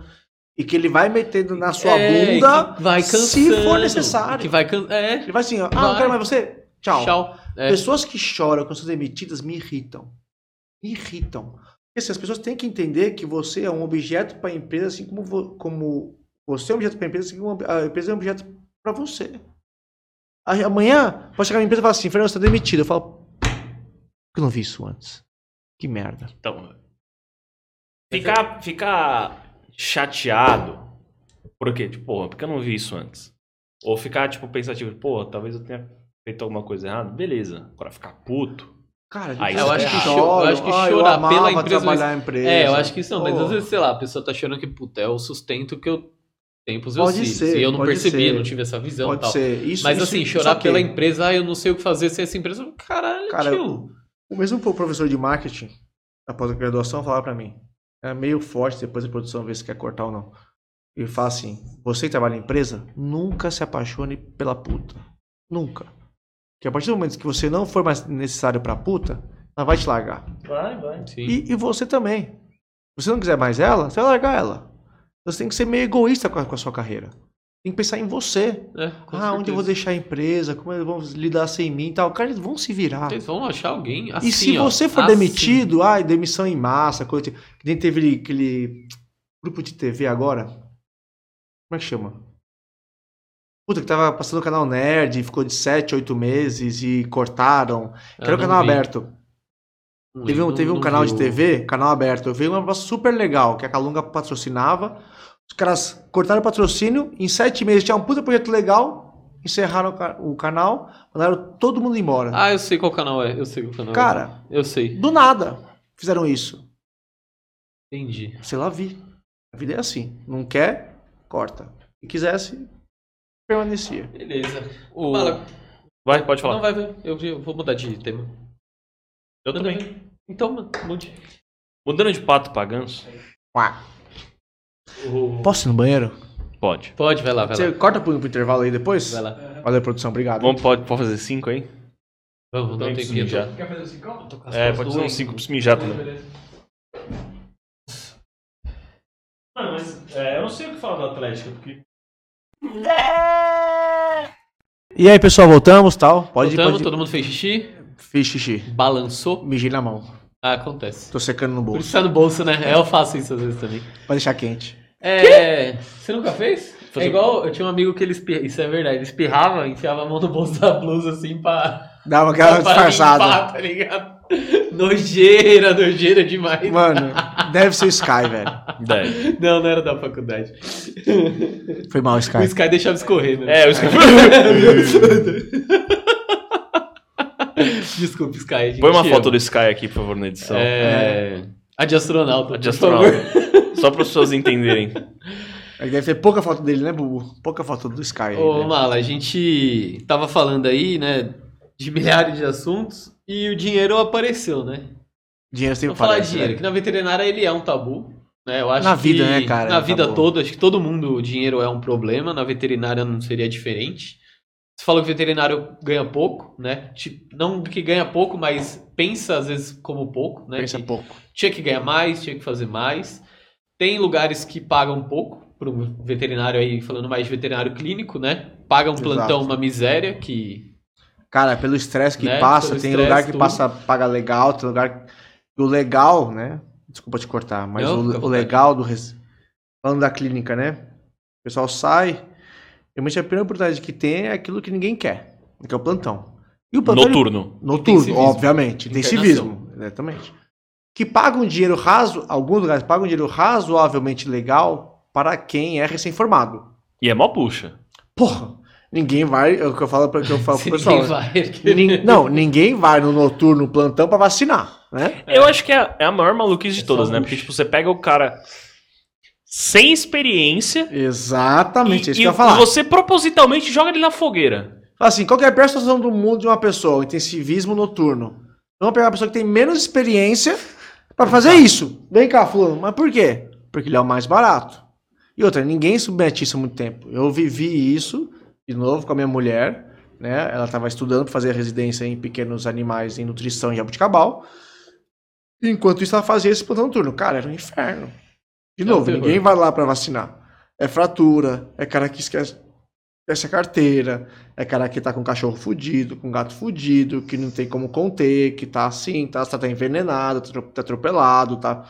Fora que a madrugada a gente não vive no país mais seguro do mundo. Fora que Tem no esse país mais risco, saído. né, Exatamente. que, tipo, E você assim- Tocou a campainha lá, se é lugar que não tem seguro. Se Não, claro. é lugar que não tem um segurança, é a veterinária que abre a porta assim. Pois não? Perdeu.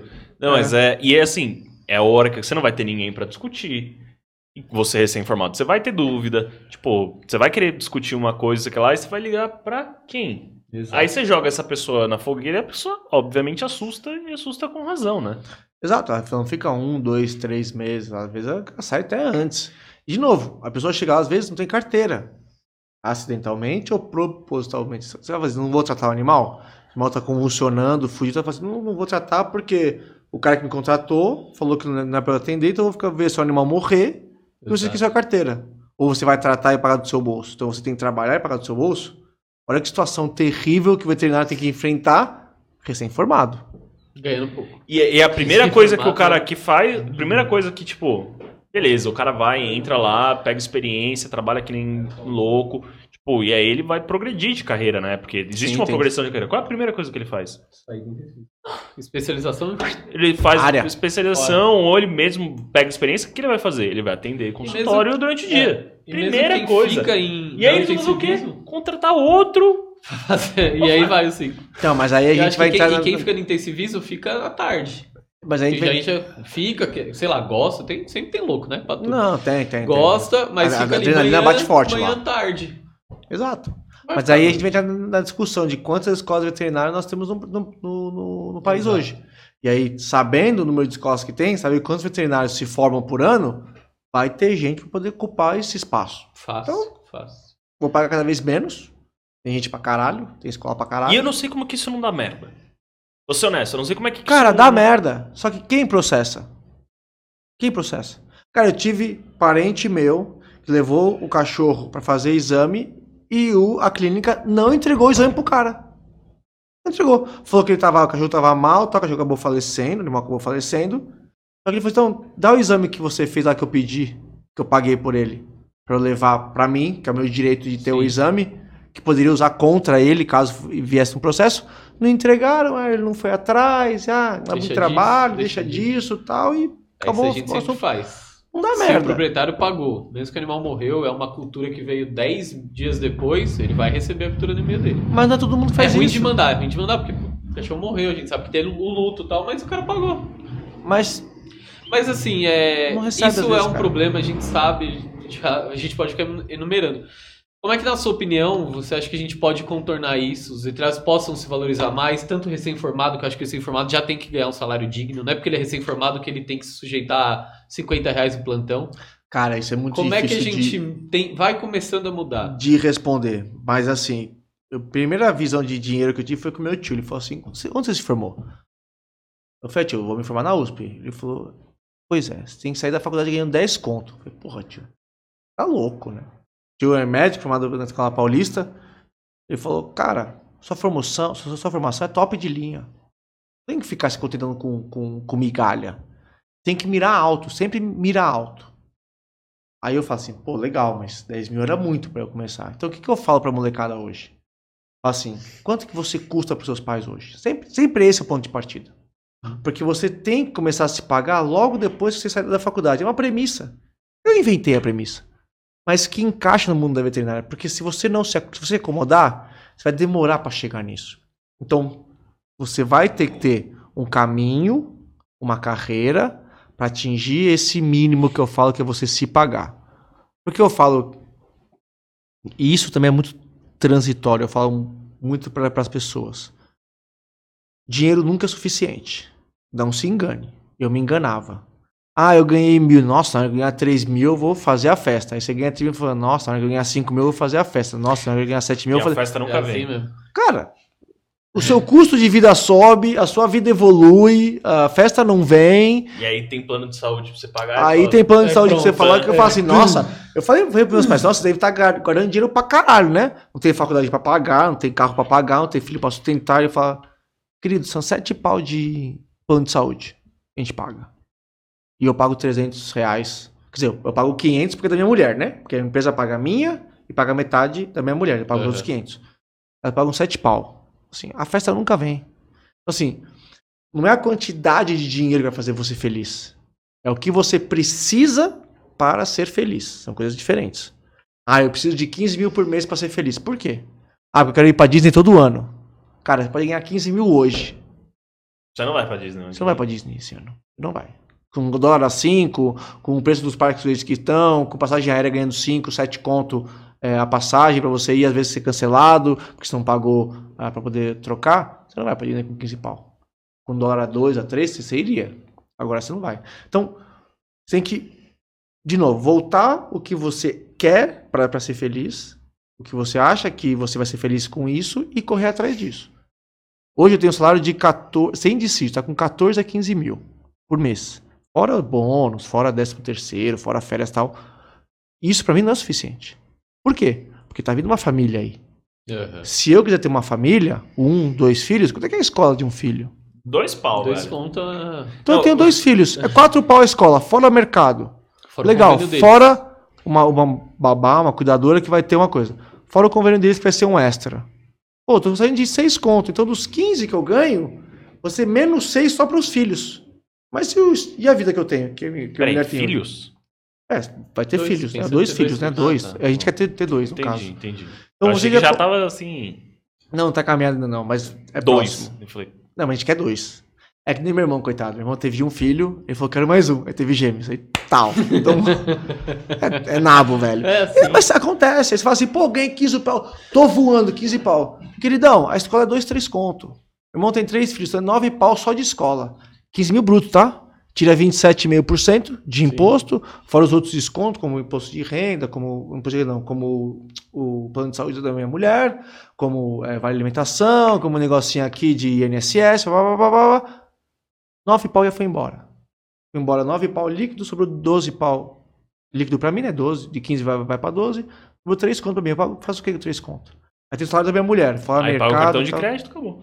Não, o condomínio do meu prédio é 1.600 reais. Tá doido, céu. não. Esse bagulho de escola é, é brabo. Eu tava trocando ideia com É meu irmão difícil. outro dia. Meu irmão tem filhos, né? Obviamente eu não, não tenho. Mas meu irmão falou assim que ele foi ver escola pras crianças, né? Pô, ele falou que foi ver escola de mil, dois mil e ao infinito. Ah, É infinito é Ele falou que a escola de mil reais por mês, ele falou assim, eu não tenho coragem de deixar meu filho aqui. Você vê. Aí você Porra, fala que mil 15 reais por pau é muito Porra, dinheiro. é um Porra. salário mínimo. Ele falou assim, eu não tenho coragem de deixar meu filho aqui. Pois é. Aí ele falou assim, aqui eu, tipo, que assim, que dá pra aceitar, eu consigo pagar, tipo, 2.500 reais. Mas, mano... Dois filhos, Essa- cinco pau. É, eu falei assim, mas peraí, meu sobrinho tem 3 anos. É igual a idade do meu filho, do meu sobrinho. Tem 3 anos. Ele falou assim, não, não, não, tenho coragem. Aí ele falou assim, não, mas e as da hora? Não, as da hora é 6. Seis 6. Seis. É uma Seis. faculdade. Dois filhos são, Seis. são Uma 12 faculdade. conto. 6 conto, 4 conto. Assim, E essas, Gente, além de seja- tudo, tem seja- fila de espera de dois anos. é, Você tem que matricular quando é um bebê, você pôr ele com dois anos de idade, ou com dois anos de idade, você por quatro, quatro. Mas aí, você tá vendo o que eu falo lá pra molecada? Tem que se planejar, onde você vai estar daqui cinco anos. Isso não para. Hoje eu penso até hoje. Onde eu quero estar daqui cinco anos? Daqui cinco anos, nós estaremos em 2026. Eu quero comprar uma casa com minha mulher em 2024. Então, em 2024, tenho que juntar com ela de 400 a 500 mil reais. Tem um planejamento financeiro em cima disso. Pra gente comprar uma casa, dar entrada em uma casa, tá morando nela e já com dois filhos. Então, eu sei onde eu vou estar daqui cinco anos. Então, o planejamento ele não para. Só que com o planejamento, vem também a despesa. Então, quando eu tenho que guardar dinheiro, a gente tem metas de guardar dinheiro por ano. Então, a gente guardou o dinheiro por ano, tem que bater uma meta por ano. Ah, tem que guardar. O que sobrar, gasta. A gente tem que viver. Isso é uma coisa que eu aprendi ao longo da vida. A gente ganha dinheiro, tem que ter uma grana pra gente gastar. Com o quê? Com certeza. Com o que você quiser. Você quer. Eu quero jogar dinheiro pra cima, eu quero comprar PlayStation 5, eu quero encher a cara de tubaína, eu quero tomar cerveja. Não importa, velho. Você tem que viver sua vida, porque pode acontecer alguma coisa. Eu falo assim, porra, não consigo. Meu avô, ele faleceu com guarde. 30 conto no banco. Opa, porra. Por que um cara de 90 anos vai- vai ter 30 mil reais no banco? Faleceu, por quê? Passou mal, é velho, é velho é uma merda, né? tropeça, quebra a perna. Velho morre, né? É, velho É morre. o que faz. É o que eles fazem, é isso. 30 mil no banco. Com 90 anos também você não pode esperar. É, não, Então, é. mas por que juntou 30 mil? 96. Por que não foi viajar? Não fez É, uma, uma coisa Você diferente? tem que se divertir comprou, também, né? Não foi- adianta você ficar, não, vou segurar, segurar, porque daqui 30 anos eu vou ter 2 bilhões. Então você Eu acho que Beleza, mas e aí? Aí você morreu nesse meio Eu tempo. penso assim, eu, eu não, sinceramente, não penso em, em ter filhos.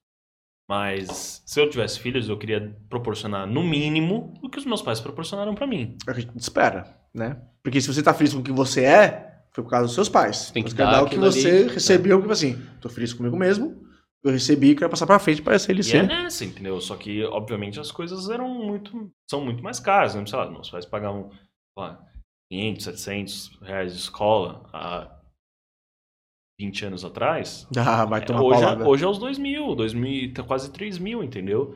E, e. A escola, porra, eu fiz inglês.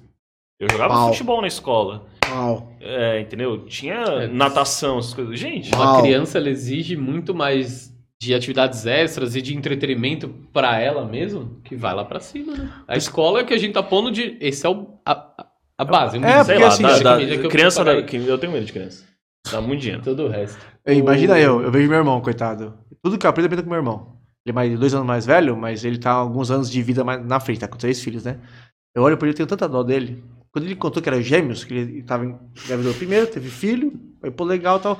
Tamo grávidos de novo, pô, que legal, mais um. Aí descobriu que era gêmeos, ele me contou, eu comecei a rir. Que, cara, dá um desespero. Deu nele, deu em mim, deu na minha mãe, deu em todo mundo. Porque, cara, são três, tem duas mãos, né? Um, dois e outro fica onde? Fica voando. Cara, é muito difícil. Aí você pensa em escola. Ele tá vendo escola agora pro meu mais velho, né? Também. Ah, tem escola criativista, é, tem, tudo escola aí, né? de, de, de, de empreendedor, Não, tem escola não. padrão, tem escola, cara, tem, cara, escola. tem escola perto de casa, que é o padrão, né? Você pegar um lugar que é perto. Então, assim, planejamento. Voltando, então, à questão do dinheiro, veterinário. O que eu ganho hoje, tô conseguindo bater minhas metas de guardar dinheiro para ter um objetivo, que é construir, que é ter uma casa com a minha mulher? Sim. Quando tiver filho, preciso ganhar mais. Porque não, é, não tem limite, velho. Ou ela ganha mais. Tá ou, ela, ou ela também já é. vamos É. tirar. Por isso que eu tenho medo de criança. Já tira a criança dessa equação aí que já começa a melhorar o bagulho. Cara, melhora demais. Se, não tivesse criança na, na equação, eu poderia estacionar no meu salário hoje. Lógico, cara, ganhei um salário muito bom. Ainda vai ter de CID, décimo terceiro, férias, Sim, bônus e sim. tal. Tá, tô tranquilo. Mas não é assim. E Os hoje. objetivos vão mudando. E A o vida sa- O evolui. dinheiro vai ter que acompanhar, né? E tem inflação, né? É. Aí você vai ter um filho pra ele fazer o quê? Veterinária. É. Aí seu filho entra na veterinária, vai fazer o quê? Vai ser atlética. Fala, Meu Deus. O Não, pior, assim, mas aonde eu errei? ajuda, se ele velho. Ajuda, Atlético, eu ajuda. o duro é se eu tiver um filho, ele entrar na veterinária, e não só na veterinária, mas em qualquer outra instituição, e falar, pai, oi, entrei numa atividade. Qual? Bateria. Eu falei, você sai da minha casa. Pega essas coisas, pega as suas coisas. Eu não sou mais seu pai, Cara, Você bateria, não tem mais esse velho. sobrenome, Bateria é bonito, mas some daqui. enche o saco no jogo Aonde pra é caralho. bonito? Acabou, acabou. Ah, Eu é. Não nunca vi. quero saber, não quero Ah, é saber. bonito. É bonito. Quando- Quando é certo, né? Quando É toca, bonito, sabe qual? é. Bateria da Vai Vai, Vai, vai. que é profissional. Vai, vai Águia embora. de Ouro, Ah, tá. Tem tá? que vai, vai embora. Mangueira. Essas são bonitas, de Não, faculdade. Nossa senhora. É, eu, eu, eu, É o tô com inferno fuleco, na velho. terra. Ah, velho. Assim, Eu eu, nunca vi uma bateria que eu eu- falei assim, nossa, que relevante. Eu tenho certeza que se eu morrer Não, for pro teve inferno, sim, velho. a primeira coisa que eu vou ouvir é anfetamina. Tchum, tchum, tchum, tchum, tchum, tchum, tchum, tchum. É a primeira coisa que eu vou ouvir. Não vai ser mais nada. Anfetamina. E daquela animação, né? Porque começa aquele, aquele, É, aquele- Ah, Vai ser isso. E aquele calor. Eu falei, não, é. Eu estou no inferno. Os Não, mas assim, realmente a bateria, Vamos devagar rápido e a gente volta pro assunto. Cara, você desceu o fogo, você caiu de bunda no, no bumbo da, da, da veterinária. O Tobofogo. Aí você imaginava que era Tomou Fogo. Eu falei, mano, é seu caminho pro inferno. Eu falei, ah, entendi, Não é? Entendi. Eu tomou fogo. tomou fogo, Não, cara. mano, assim, a bateria... Você acha, Anfis, você acha que você vai acordar nos braços de São Pedro ele vai falar assim, acorda? Ah, ele poderia. Apareceu o Serginho Mano e falou, ah, tá no Tomou Fogo! Ah, Copavete! Não, não, é, não vai aparecer, não. Cara, a bateria ela tem essa função é, motivacional no sentido do seu primeiro e segundo ano. É, não, isso é verdade. Beleza. Isso é verdade. Aí ela funcionou muito comigo, ela, mano, foi impactada diretamente. 2008, no bife. Cara, lembro até hoje, 2009 e tal. Depois, confesso. Cansa. Ah, mas pra, pra mim, eu que jogo, confesso que não era muito legal. Imagina Mas- quem não joga e tem que ouvir É, exatamente, no não almoço. jogo. Vocês estão você tá bêbados. CA. Quem não Eu joga nos nem jogos bebi. tá bêbado. Eu nem bebi. Ou tem que estar, tá fazendo Ah, errado. não, isso eu tô falando em bêbado. jogos. Você tá falando em jogos. Ah, não, aí É. jogos sim, jogos. Ah, quem vê ensaio de bateria? Não vê. Não, você é não, obrigado não, não, não, a ouvir. não, não. É isso, é Não, obrigado mas a ouvir, né? Você é obrigado a ouvir. Mas ter- conclui do E quando aí chove, você que eles vão treinar, eles vão ensaiar dentro do CA? Não, mano. eu- na na- minha época, eles ensaiavam na frente do CA, aí o hospital de ruminantes ficava bravo. Porque incomodava os animais que estavam doentes, aí ficavam mais doentes. Tava com a É, bateria. imagina um bicho com tétano lá. É. E eu curtia. Não no jogo, mas eu curtia. O pessoal reclamava. Quarta-feira. Era Aí quarta-feira. eles subiam um Então, proibidão na- lá então, e... mas pensa, na sua época era quarta-feira. Na nossa era segunda, terça, quarta, quinta e Você vê sexta. que a molecada entra primeiro na bateria. Fala, meu Deus. A bateria a pessoa se identifica, porque é tão fácil. É. Dependendo da eita, nela. É não legal, é fácil não. não. porque o povo tá treinando há 10 anos e continua um lixo. Vou te É falar é um mais- é bagulho, que- velho. não, Se é estivesse se- jogando se- bola, Mas se você for já pensar, tinha um Neymar ali. É a... Ma- Mais ou menos. Mas se é você for pensar, é mais, fácil, é mais fácil de você ir porque é no almoço que os caras treinam, é ali na VET. Isso realmente. É, é. Qualquer outro esporte que, Isso- que a gente fez, o Mala fez todos, Quase tudo. você tem que ficar, você tem que É depois da faculdade, depois, depois, da da faculdade, aula. no- aí se você mora longe, talvez já não é tão bom. Porque você sai às 8, tem que pegar trânsito, chega às 10 Pagar- em casa, é, era foda. Se você mora mais longe, que você não tem. E se você não tem carro ainda, que você tem que pegar o circular, sai às 8, você E não pega o circular, nunca, pra ele então te você- levar pra meia-noite você tá chegando em casa, Mas, cara, pra você acordar às 4. a gente, quando, eu- quando eu entrei na, na faculdade, né, eu tive uma so- sorte de ter uma, uma geração boa, de me puxar desde o Orkut, né, pra você ver como eu sou velho, Nossa senhora. Jesus do amado. Scrap, mandava Scrap pra mim, velho. No scrap, Ô, no bichão, bem-vindo à faculdade e tal. No scrap, no ADD? Sim, não aceito, não aceito. Do Scrap. Não, Pera sem, aí. sem, sem Scrap você não adicionava. É. Leio, como é que é? Leio, respondo ou não, apago. Pra, pra, é, pra, pra molecada que não sabe, depois põe no Google Orkut e tal, que é o Facebook de ontem, tá? Mas vamos De entender. ontem, de Me É, deixa falar tá. de ontem, velho. Porra. Vai falar que eu sou Deixa tão o velho. senhorzinho, deixa o senhorzinho. E como eu gostava muito de, de, de esporte, isso acabou me ajudando bastante, porque quando o pessoal saía a lista, o pessoal entrava e encontrava todo mundo a lista. Né? Do Orkut, tinha Ah, comunidade no e tal. Face também era. Quando a gente entrou era Face, né? No mesmo dia me adicionaram. Já, já era Adiciona, é. começar a adiciona, falar, tal, pra poder- já, é. Poder puxar e poder conversar sobre, sobre esporte. Cara, foi. Sinceramente, foi a melhor coisa que eu fiz na, na faculdade entrar na parte de esportes e, e atlética. Foi a melhor coisa que eu fiz, porque trouxe, que estava conversando lá no primeiro tempo, esse desenvolvimento interpessoal que a faculdade não, não, não ia ensinar. Lógico que eu fiz isso sem a perspectiva dos benefícios. Eu fiz porque eu gostava. Aham. A faculdade era um saco, né? Fisiologia é uma merda, histologia era pior.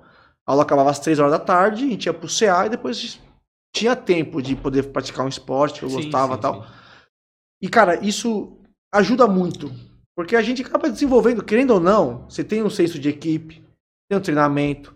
Se o cara falta, você fica puto que ele não tá comprometido. Então, ele acaba Nem ensinando coisas. Você foi goleiro de handball por necessidade. Fala assim, mano, precisa de goleiro, vai.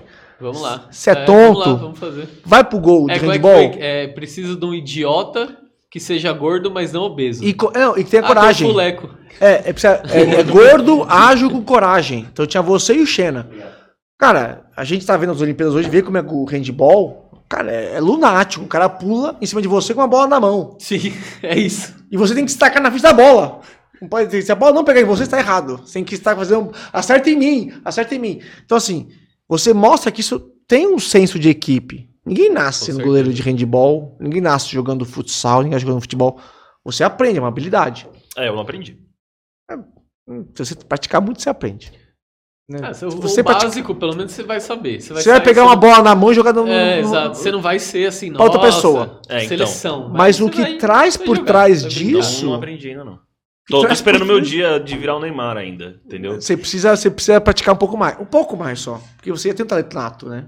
Já, já. Você vê, cara. pela desenvoltura de você andando, você já vê que você é o Neymar. Não, você vê já que porque tá usando óculos, já é, cara, então esse cabelo já mostra que ele tá, tá no Porque eu nasci certo. pro esporte. É boleiro. Se você é pintar de loiro, você já tá no São Paulo, pelo menos. São Paulo tem uns três caras que estão loiros já. Ou já no tá Flamengo. bonito. Flamengo também tem uma época que tava todo mundo loiro.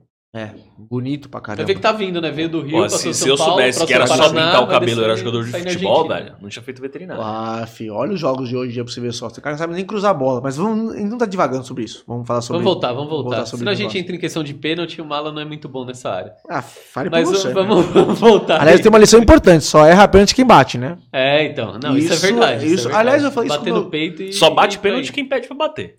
É, exato. E só erra quem pede pra, pra bater. Fala assim, eu quero bater, eu quero errar. Eu erro. Cara, eu falei isso pro meu chefe esses dias, sabia? Esses dias não, né? Eu saí de férias, faz, faz um, quase um mês.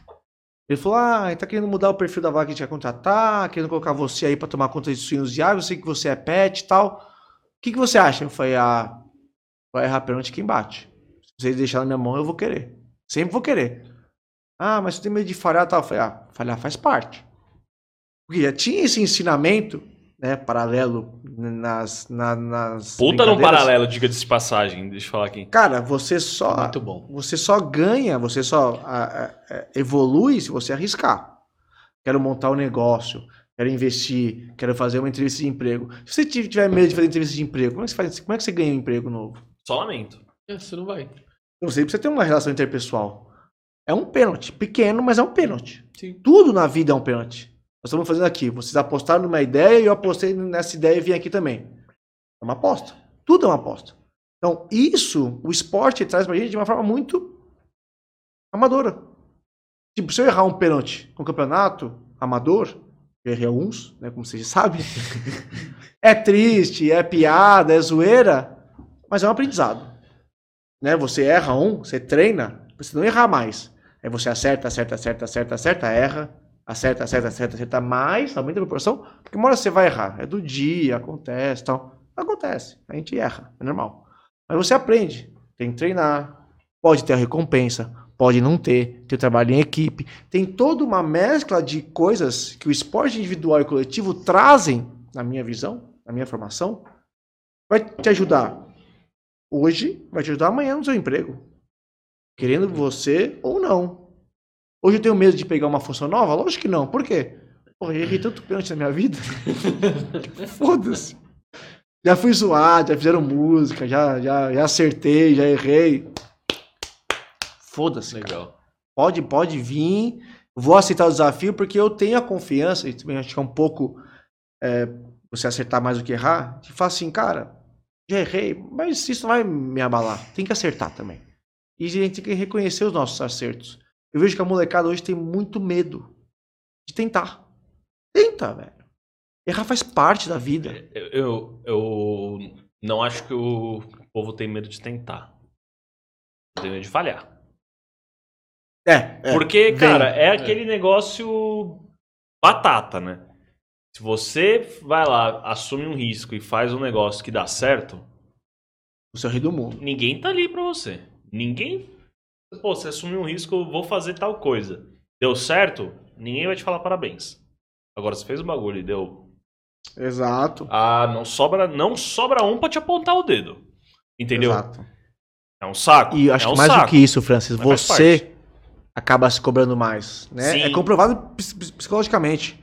Quando você erra, você se cobra mais do que quando você acerta. Devia ser igual.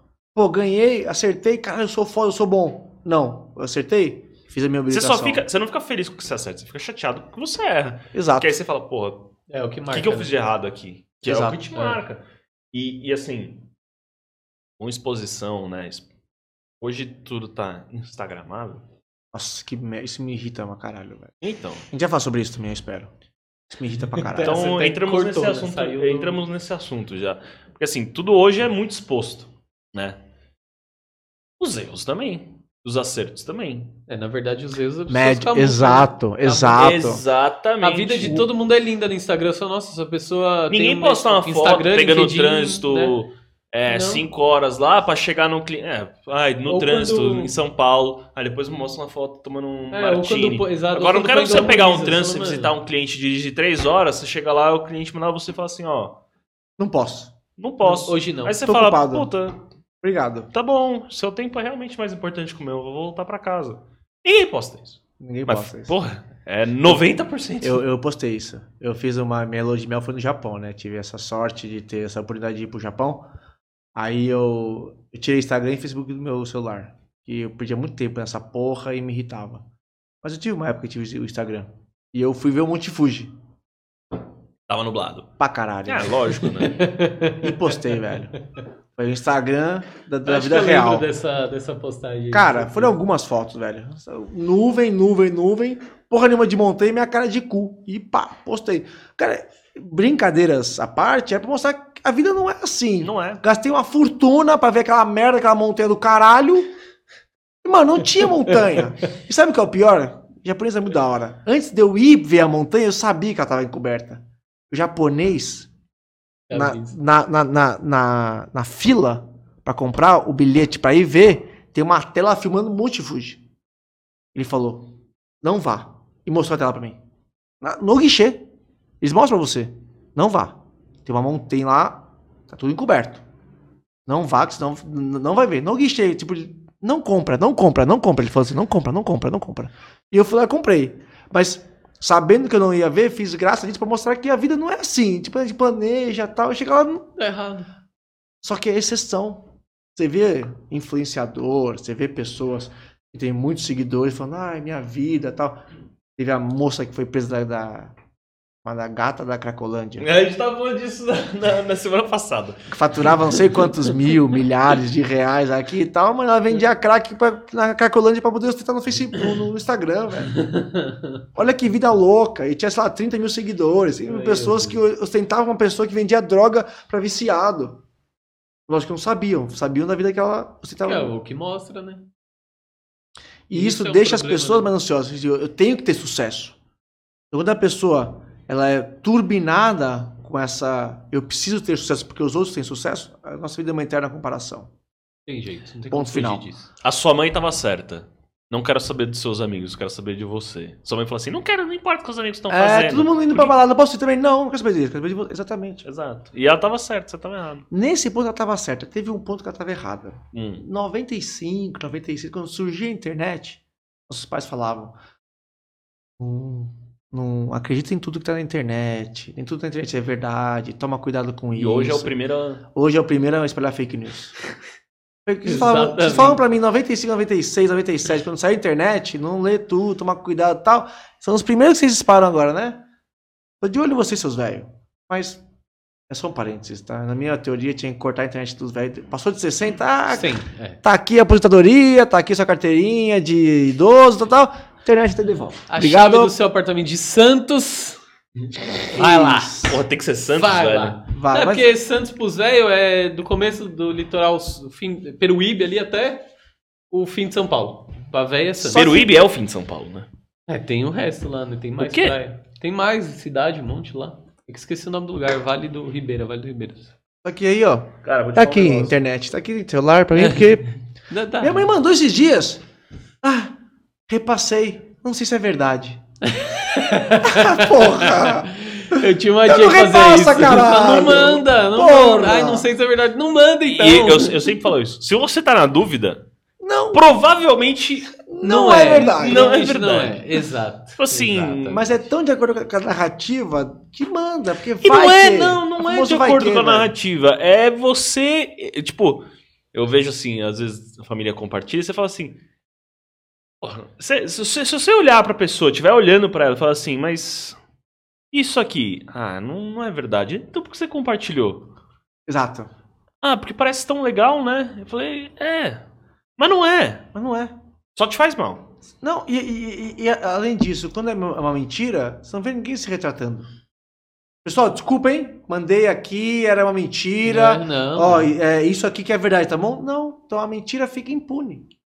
Mas enfim, estamos devagando, né? Tamo, né? Vamos voltar pra Atlética. Continua Não, contando eu, da... eu, eu quero falar mais mal de velho no Instagram, velho. Porque eu só. eu só- é, é, tipo assim, você falou que depois dos Eu, 60. eu gosto de falar disso, viu? É. Eu gosto, eu gosto. Então vambora. E, e, assim, eu tenho um problema com velho em farmácia. Entendeu? Já foi numa farmácia? Já, Tinha velho. obviamente. Eles vivem lá, né? Exato. Tem uma casa lá da Por farmácia. quê? Ah, porque compra muito remédio? Não, porque Não é os possível. atendentes são atenciosos. Alguns são carentes. Não tem com quem conversar. A família abandona, os caras vão lá. Nossa, eu fico louco com velho na farmácia, Então velho. eles conversam. Aí você fica bravo, porque eles conversam na farmácia. E não tem o que conversar. Hoje, hoje, antigamente você ia na tem- tem- farmácia, tem o fazer, você ia na farmácia, você ia com... Por quê? Porque você não recebeu o seu AP em Santos, que você ia estar indo pra praia. Mas vai ter que ser em Santos, eu odeio passar calor, velho. Guarda-sol. Tem que ser em Santos, tem um O lugar problema é seu, quando você for velho, você vai ter que Vai fazer o que a normativa paga 9 vai... reais na água, é legal. Lá é frio. Lá é frio. Mas o que eu vou fazer em Santos? Ser assaltado? Não, vai pra Campos. Passa frio. Ó, eu vou mesmo. 9 reais a água. Porra. Com a, com a aposentadoria você não vai conseguir pagar. 300 ml, tá? Não é 500, não. 300. E velho tem que beber Aliás, eu bastante preciso água. começar a pagar INSS. Aí, ó. Que beleza. É essa bom. merda. Mentira, eu pago, só que... Eu não pago, não. Paguei, né? Paguei quando eu tava lá. Agora. Minha mulher começou a pagar agora, ela é PJ, liberar. né? começou a pagar agora por conta. A empresa É, começou a então. pagar pela empresa dela. Senão não ia ter nada. Não, É, eu governo Eu pago. Simples Nacional. Pelo governo você não vai ter. Exato. Você você paga um mínimo lá pra ter um chorinho no, no- depois de 70 anos. Então, então tá bom, né? Porque quando Não, tiver tá, 70 tá. anos... A gente vai se aposentar no final agora? Deve ser. Uns 95, né? 80. É, de aposentar às vezes com uns 95. Então, É, deixa o Simples antes. Nacional lá que tá muito bom. vai É, deve morrer antes, deve morrer antes. Se Cara, tudo der certo, né? Ah, vai ter do jeito que reforminha, dá vai ter- azar... Não, vai ter outra, outra reforminha no meio do caminho. É, vai, vai pra 110. Vai, Ah, vai. Vai ter, mano. 110 é tranquilo. Cara, voltando no negócio, né? Te vagou um pouco da Atlético. O que me ajudou muito lá, além de ter o conhecimento das pessoas, é você poder provar, quando você vai fazer uma entrevista de emprego, algumas coisas que você pode fazer. Porque se você não. não é meio imbecil, né? Se você não faz as coisas, você não tem como provar que você fez as coisas. Sim. Bah, Como é que você faz algo no meio da de uma faculdade que não tem a ver com a faculdade? Através de uma gestão. Uma atlética, de um CA, de uma EJAD. Então, como que você prova para um, um entrevistador que você é bom em trabalho em equipe, se você nunca fez trabalho em equipe, tirando um trabalho em grupo, na faculdade, que é uma merda, Que é uma né? merda. Que não nunca trabalha em equipe. É um fazendo. Ou, sei lá, cada um Três faz a sua parte, a gente junta aí, boa. Como é que e- você prova para uma pessoa que você fala assim, numa, que você está organizando um curso, que num dia antes da- do, do, da- da- do seu curso, o palestrante fala que não pode vir porque o, a companhia aérea cancelou o voo e você teve que se virar. Como que você se vira, resolve os problemas? Que ele fala assim, preciso de um cara que resolva problemas. Ou uma mulher que resolva problemas. Só passa sobre isso. Você realmente só aprende se você passar sobre isso. Só passa sobre isso, só aprende sobre isso se você participar dessas instituições. Daí vem a importância tanto do esporte, que a gente brincou muito de bater pênalti e tal, mas Sim. Tem um comprometimento por trás disso. Tem um treino Tal, toda você tem semana, que ir, você todo tem que ir. horário. Tem que Você se, foi DM, você tinha que levar a bola. se você é diretor de modalidade, tem que levar a bola, tem que O fazer. nosso Não é tão difícil. O nosso não levava. Nosso, Cara, não é difícil, mas o pessoal falha, né? Oh, Sim. oh. Mas você falou esse negócio, tipo, é, de um palestrante chegar e cancelar e você ter que se virar, né? Porra. E eu vejo hoje muito assim, as perguntas que, quando eu era presidente do CA, as pessoas levavam, você tá com um problema Você aí? quer um babador? Quer dar um babador? Não. Ô, produção, tem Tem um valor? babadorzinho Segunda aí? vez já. O velho errou aqui, velho. O... As perguntas que, eu, que quando, tipo assim, como presidente, que você acaba liderando um, um time, né? Uma equipe. Claro. Você assume uma posição, assim, mais de responsabilidade, digamos assim. E hoje, quando eu vou fazer uma pergunta pro meu chefe, eu vejo, assim, que algumas coisas eram que as pessoas perguntavam pra mim. É igual, não é? E eu falo assim, igual. porra, e eu, da, a- eu dava a mesma resposta que ele me dá hoje. Que é tipo, sei lá, as meninas estavam organizando um curso e cancelou um palestrante. E eu chegava e falava pra elas, ah, e aí? Solução. E, e é exatamente o que ele Eu chego pra ele e falo assim, ah, então, quebrou tal negócio, ele vai fazer o quê? Solução. Ah, e aí? Até porque ele tá te contratando pra resolver o problema que ele não quer resolver. Exatamente, Né? Porque ele não, não, vai, não tem tempo e seja o que for. E E- você só assim- passa por isso se você passou lá atrás. Você foi presidente da Atlética? Vice. Vice. Vice-presidente. É, não queria assumir essa bucha sozinha, e aí eu tive uma, uma colega, uma amiga minha, que queria mais do que eu, então ele tava meio tipo, ah, você é presidente ou você é vice? Você é vice ou eu sou presidente? Então, você é a mesma? Deixa eu ser vice, não tenho ambição nenhuma. E realmente a pessoa era exatamente a mesma. É, a, gente, a gente conversava, falava assim, se você não fizer reunião, eu faço. Tudo que você tem que saber, eu tenho que saber também, porque se você estiver ausente, eu vou fazer. E tudo que você não puder fazer, eu faço. Então, é funciona mesmo. Né? Então, a gente até dividiu grandes eventos dessa forma, financeiro a gente sabia mais ou menos a mesma coisa, é, funções sabia, quando faltava, fazia, quando não fazia, ela fazia. Então, teve uma boa- uma boa relação interpessoal com relação a isso. E que foi bacana, porque ajuda muito o trabalho em equipe. E é muito bom para a equipe saber que tem sempre gente de olho. Quando você tem um- uma pessoa né, no, no alto administrativo, presidente ou vice, e depois não tá nem aí com, com o que você faz, ou não liga, ou não dá atenção pro que você faz, ela perde entusiasmo. Eu Uhum. aprendi isso na Atlética. Se você não presta atenção no que a pessoa tá fazendo, dá valor para ela, ela fala, o que eu tô fazendo aqui? Às vezes ela mesma perde o interesse pela função. Uhum. E na empresa é mais ou menos a mesma coisa. Se tem um gestor, que, que ele falou hoje, né? Tá na moda ser líder, motivação, mostrar tal.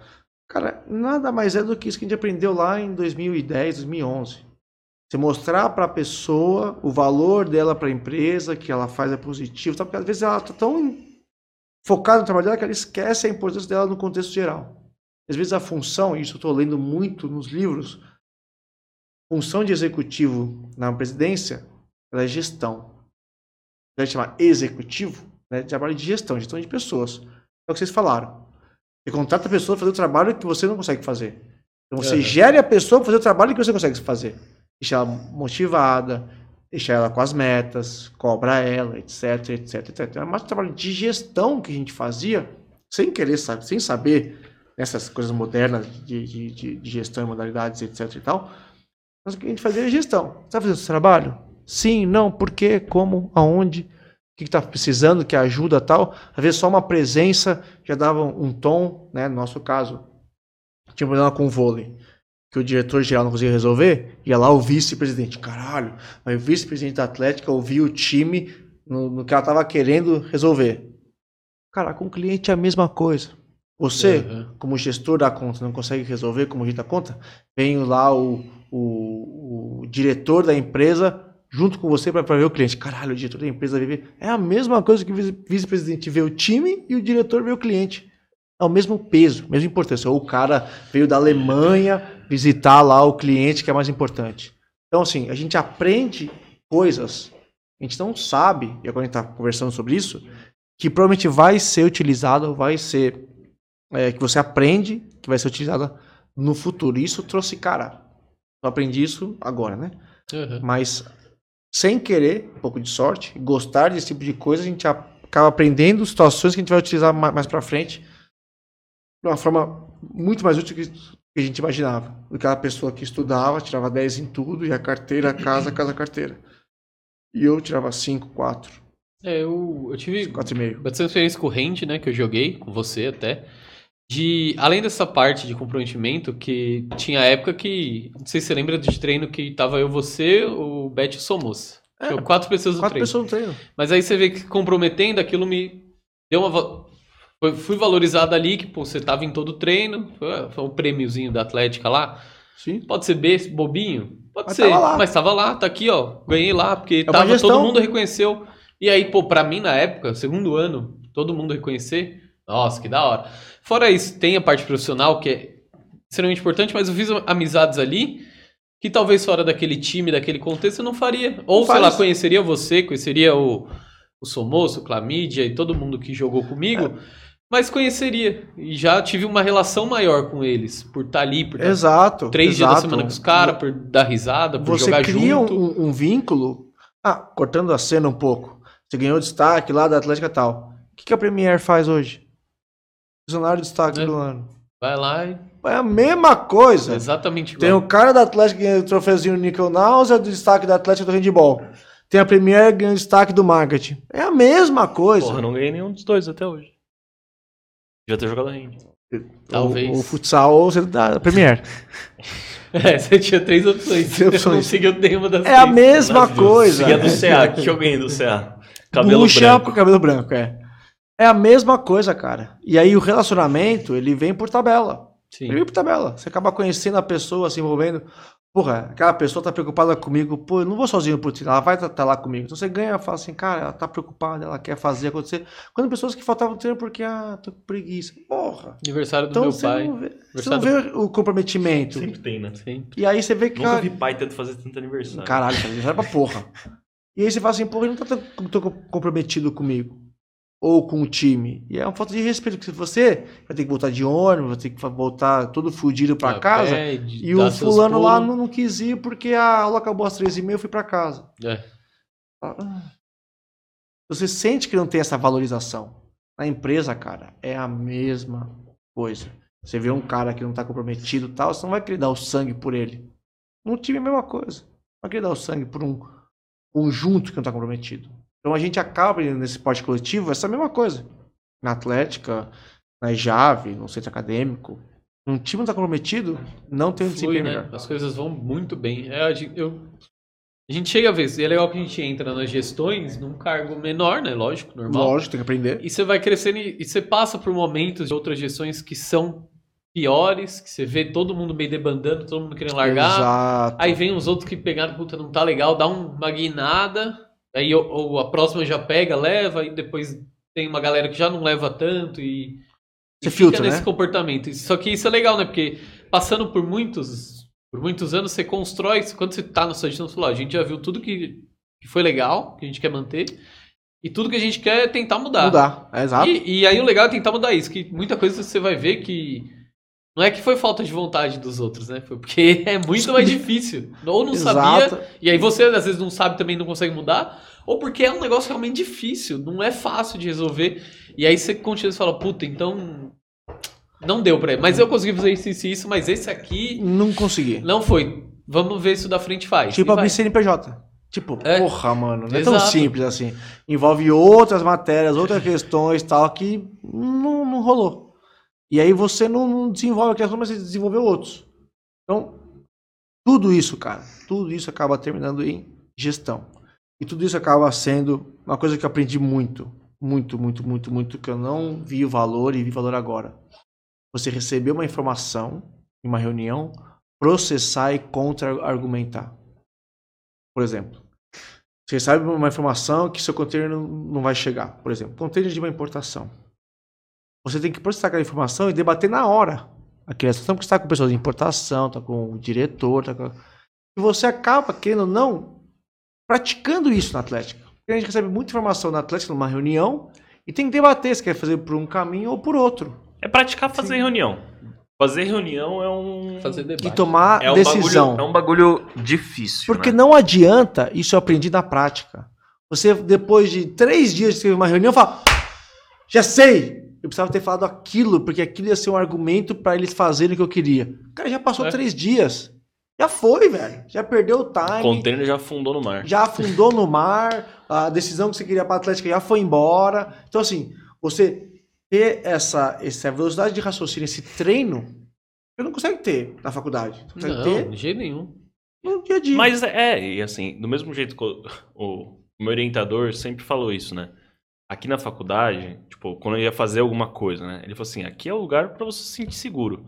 Porque aqui não- é um ambiente seguro, porque não vai dar errado. Se você fizer uma coisa errada, eu tô aqui. E a gente vai fazer isso aqui dar certo. E eu acho que o ambiente seguro pra você experimentar em gestão e pra você experimentar em reuniões tal, tal, são as, as, as instituições docentes. Porque assim, esse negócio que você falou assim, de você pensar três vezes depois. Porra, eu pensei três dias de- depois, Três dias depois, lá no CA, beleza. Na Atlética, beleza. Mas Na empresa, filho, na empresa, o container já foi pro saco. É tomar uma decisão que você não queria. Na Exato. Atlética, no CS, consegue até reverter. Mas, Puta. Pessoal, eu sei que a gente vai falar, falar semana que vem, mas ó, pensei por isso. Vou fazer esse caminho aqui.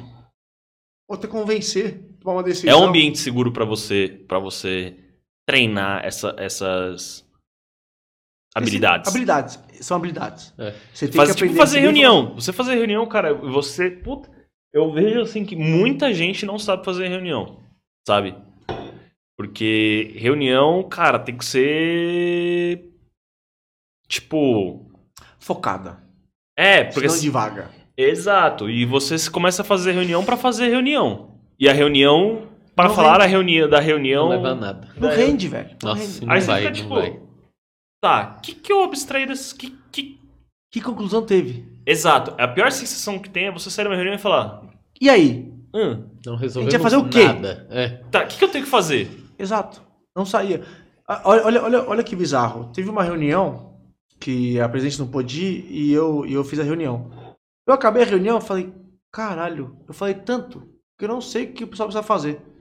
Aí no final da reunião, eu falei assim, ó, recapitulando, você tem que fazer isso, você tem que fazer aquilo, você tem que fazer aquilo, você tem que fazer aquilo. Eu saiu tão bem que, porra, acho que eu fiz algo certo. E justamente isso, a gente fala tanto, discute tanto, e às vezes não define, não define tanto as coisas, você sai de uma reunião às vezes sem saber o que fazer. Então você aprende isso. Você aprende a argumentar. Isso é muito importante. Você tem que saber, a gente falou lá no começo, tem que saber vender a sua ideia. Você teve uma ideia, ela é boa, tem que saber vender. E to, não se enganem. Todos nós somos vendedores. Com Todos. certeza. Por exemplo, eu cheguei aqui, Você estava assistiu o. Masterclass do Daniel Pink? Tava, Que eu, tava, eu recebo tava no assistindo. Instagram Eu assisti. todo dia propaganda, eu tenho vontade, mas é muito caro. É, depois eu passo minha conta e você assiste lá. Ah, tá bom. Cara, nada demais, tá? No Eu- matter what you do you're in sales. Exato. Eu aprendi em- em outros livros. Cara, vocês estavam aqui comendo Burger King. Quem tomou a decisão de comer Burger King? E por quê? Asqueroso. Por quê? Sei lá. Sempre tem algum motivo. Normalmente, nosso Quem tá caso com fome, é fome e preço. Normalmente é fome e preço. fome, preço e proximidade. Mas por que não foi McDonald's? McDonald's é aqui do lado também. Tem um, tem um Burger King, depois de Mac, 100 a metros tem Ma- do Mac. Eu sei que eu moro aqui frente perto.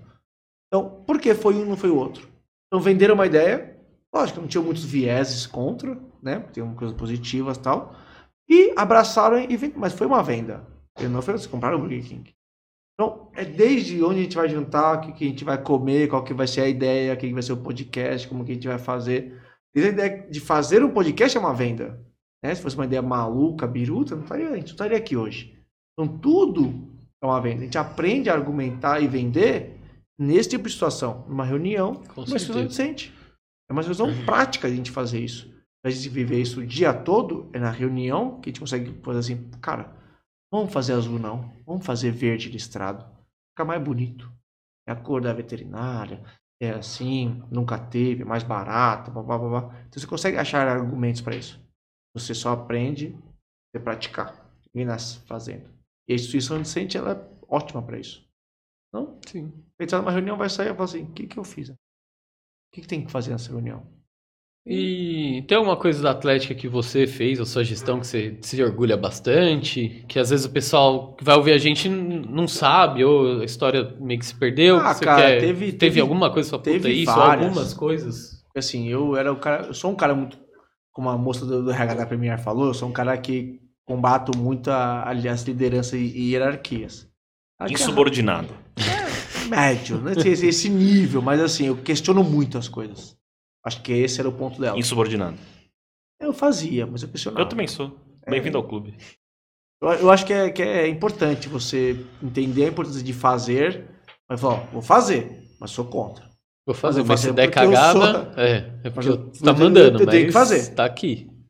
Então a gente fez muita coisa legal na Atlética, a gente fez campanhas motivacionais do BIF, né? Fazer vídeo, é, colar cartaz dos pessoas. Nossa, mais eles fizeram aquele filme lá, né? Sobre os homens gigantes. Foi você que fez aquilo? Foi o da Cus com o Goiaba. Ah, foi Né, um a, pouco gente antes, fez né? um, a gente fez um anterior. A gente fez o, a campanha do. Era pra se tornar uma lenda. Então, colocava cartaz né, na época, né? A gente colocava nos murais lá pessoas antigas que jogavam muito tempo pe- pela, pela Atlética. Ah, legal. Então, ah, torna-se uma lenda, joga o bife e tal. A gente fez essa campanha.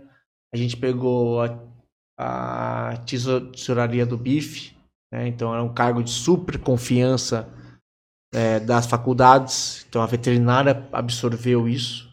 eu mostro a importância da veterinária perante as faculdades que participavam do BIF, então a gente pegou isso. E, pessoalmente, eu peguei duas Copa Vet, né? E uma delas, que foram Puxa. 10 pessoas, uma foi expulsa. Uma pessoa foi expulsa. Salmo. Não, Xena.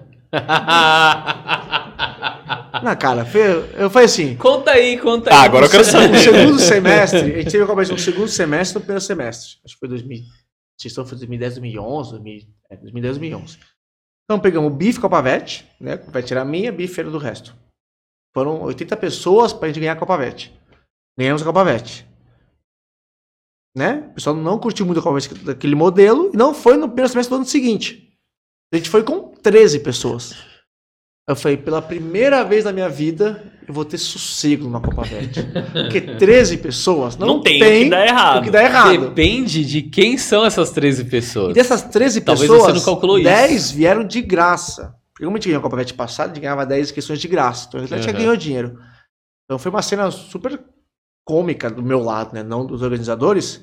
Que a gente tava com 13 inscritos, entreguei 13 inscrições, 3 inscrições pra ele, de dinheiro.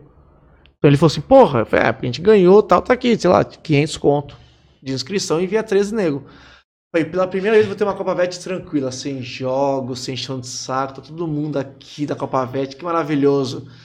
Deu no segundo ou no terceiro dia, o organizador principal falou, Mala, é você mesmo. Pau, me pegou pelo ombro, tava tomando uma vodka com refrigerante, já caiu tudo no chão, ele me puxou.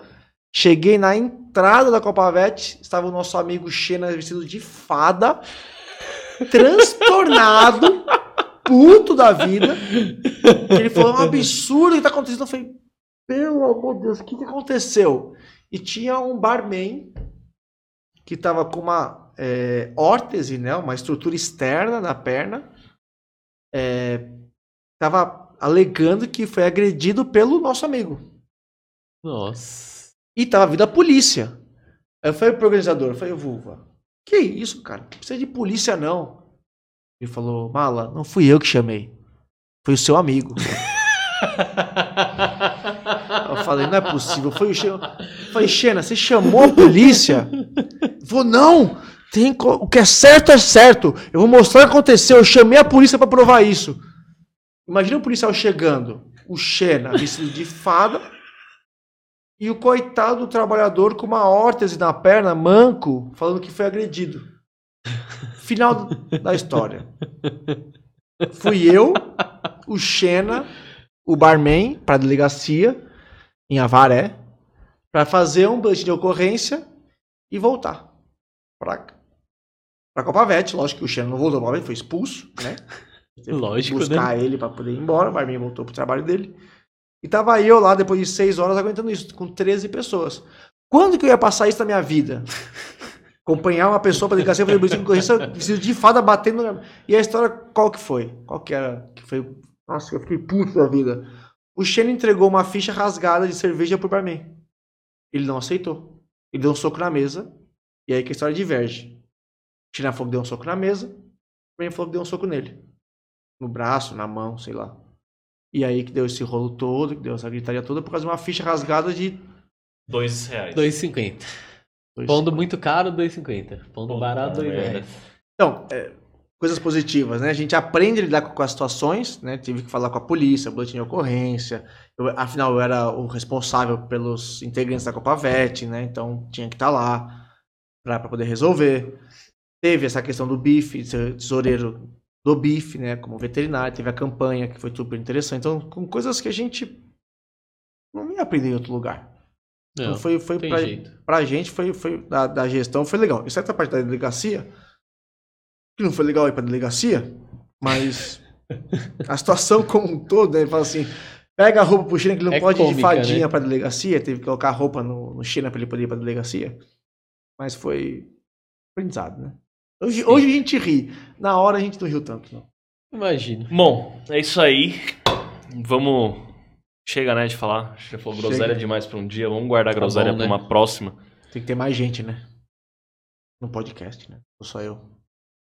É, não, próximo. Não, eu só queria ficar encarando ele pra ele.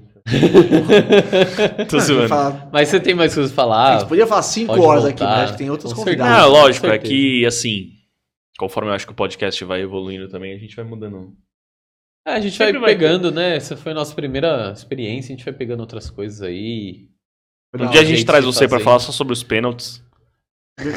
Outro dia a A gente, traz gente você. enumera eles pra falar. Pra quê, mano? A gente põe aqui, quando a gente tiver uma televisão aqui, a gente vai Pode- passar a filmagem Pode de todos. chamar que faço questão de faltar. Tem importância. Assim, marca o dia, horário que eu vou vir. Ah, vem, vem, É, vem. Quando a gente tem aquele convidar- golzinho pequeno assim com uma bola só pra gente montar ali fora pra ele ter que bater. Quando a gente pênalti. convidar a sua mulher, a gente vai perguntar como é que tá casada com um cara que errou tantos pênaltis decisivos assim. Ah, papai, só errei pênalti lá, velho. Porque em casa. Ó. Eu erro um pouco também, velho. É foda. Vez ou outra, né? É, ninguém é perfeito, né? A gente aprende assim, na verdade. É lógico. Vai lá. É, Aprende, velho. É assim, Ninguém é é, no erro, perfeito. né? É no erro. o negócio é tá aprendendo mais do que. Exato. Exato. Pode ter, é, você acertar mais do que errar. Vai lá, muito obrigado pelo seu tempo, por ter vindo aí, nosso primeiro. Obrigado, pessoal, que assistiu esse tempo todo, ou que assistiu um pouco. Mas é isso aí, foi a nossa primeira rodada. Vamos fazer outras, tem mais de vindo. Não esqueçam de deixar o like, seguir o canal, comenta aí quem você quer ver, comenta de que área você quer um veterinário aqui, que a gente vai pensar em trazer. Estamos Trans- precisando de um patrocinador, tá? Pra comida, porque eu tô Certeza. com fome. O pessoal do Estádio 97, eles pedem comida ao vivo mesmo, assim. A gente podia, podia começar a pedir. É, mas o problema é que tem que pagar depois, né? Não, não, eles pedem pro, pro, pro E a gente tá um bando de fudido. Ouvinte pedir. Faz o, Ouvinte o fazer iFood pra cá. É legal isso aí, Puta, legal. Afinal, a avenida. Aí manda Tá bom, aqui, tá bom. Eu gostei aceita. dessa. Vamos fazer ao vivo só pra Bom, pedir bom. comida. Então, gente, mas Exato. quem quiser patrocinar aí, é mandar comida, tá? Por favor, sem lactose. Além de tudo, ela sem lactose, caralho. Traz, traz, traz salada pra ele, então. Então manda lactase junto, por favor. Uma Mas, gente, farmácia é, pode patrocinar também. mandar comida, lembra que não é só três, tem a nossa produção aqui que são mais cinco, Porra. seis, seis, então Até pode... desisti. São pode três produção e o resto é encostado. É, Mas assim, gente, comida, bebida, é... que mais? É, a gente, não, a gente eu já, já me incluí. A gente não não quer dinheiro, tá? A gente quer realmente bens de consumo pra consumir. Cerveja Comida pode ser micro- microfone, se alguém tiver um microfone top, vai Tubaína trazendo... também eu vi aqui que tá aceitando, pelo que eu vi aqui tá, tá, tá aceitando. É, Coca Pitula também, aquelas de, de 100ml também tá aceitando. A gente vai pôr o Pix aqui embaixo também, ó. Você pode fazer uma doação pelo Faz Pix aí. doação Tudo vai aí. ser convertido em coisas inúteis. Prometo. É, nada, fazer- nada, é, nada vai pessoal, ser absolutamente O que você nada tiver útil. na sua casa de decoração, falar, puta, talvez fique legal, pode mandar que a gente coloque em um dos programas.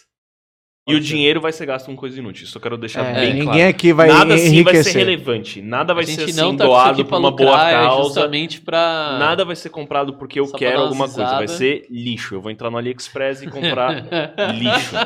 E vai demorar seis meses porque não tem container no mundo. Não, agora chega em 12 dias o É, AliExpress. agora tá chegando rapidão. Ah, 12 então, dias. En- Então é avião, porque. É avião, é avião. Tão- é, sabia. mas eles... É, tá rapidão, mano. Tá Tô chegando a fim de assim, gastar. ó. Faz tempo que eu não tá gasto dinheiro no AliExpress, é que o Eu dólar gastei tá esses caro. dias. Bom, pessoal, se a gente continuar, a gente vai continuar devagando. Um beijo. Flecão 3000, Francis. desligando.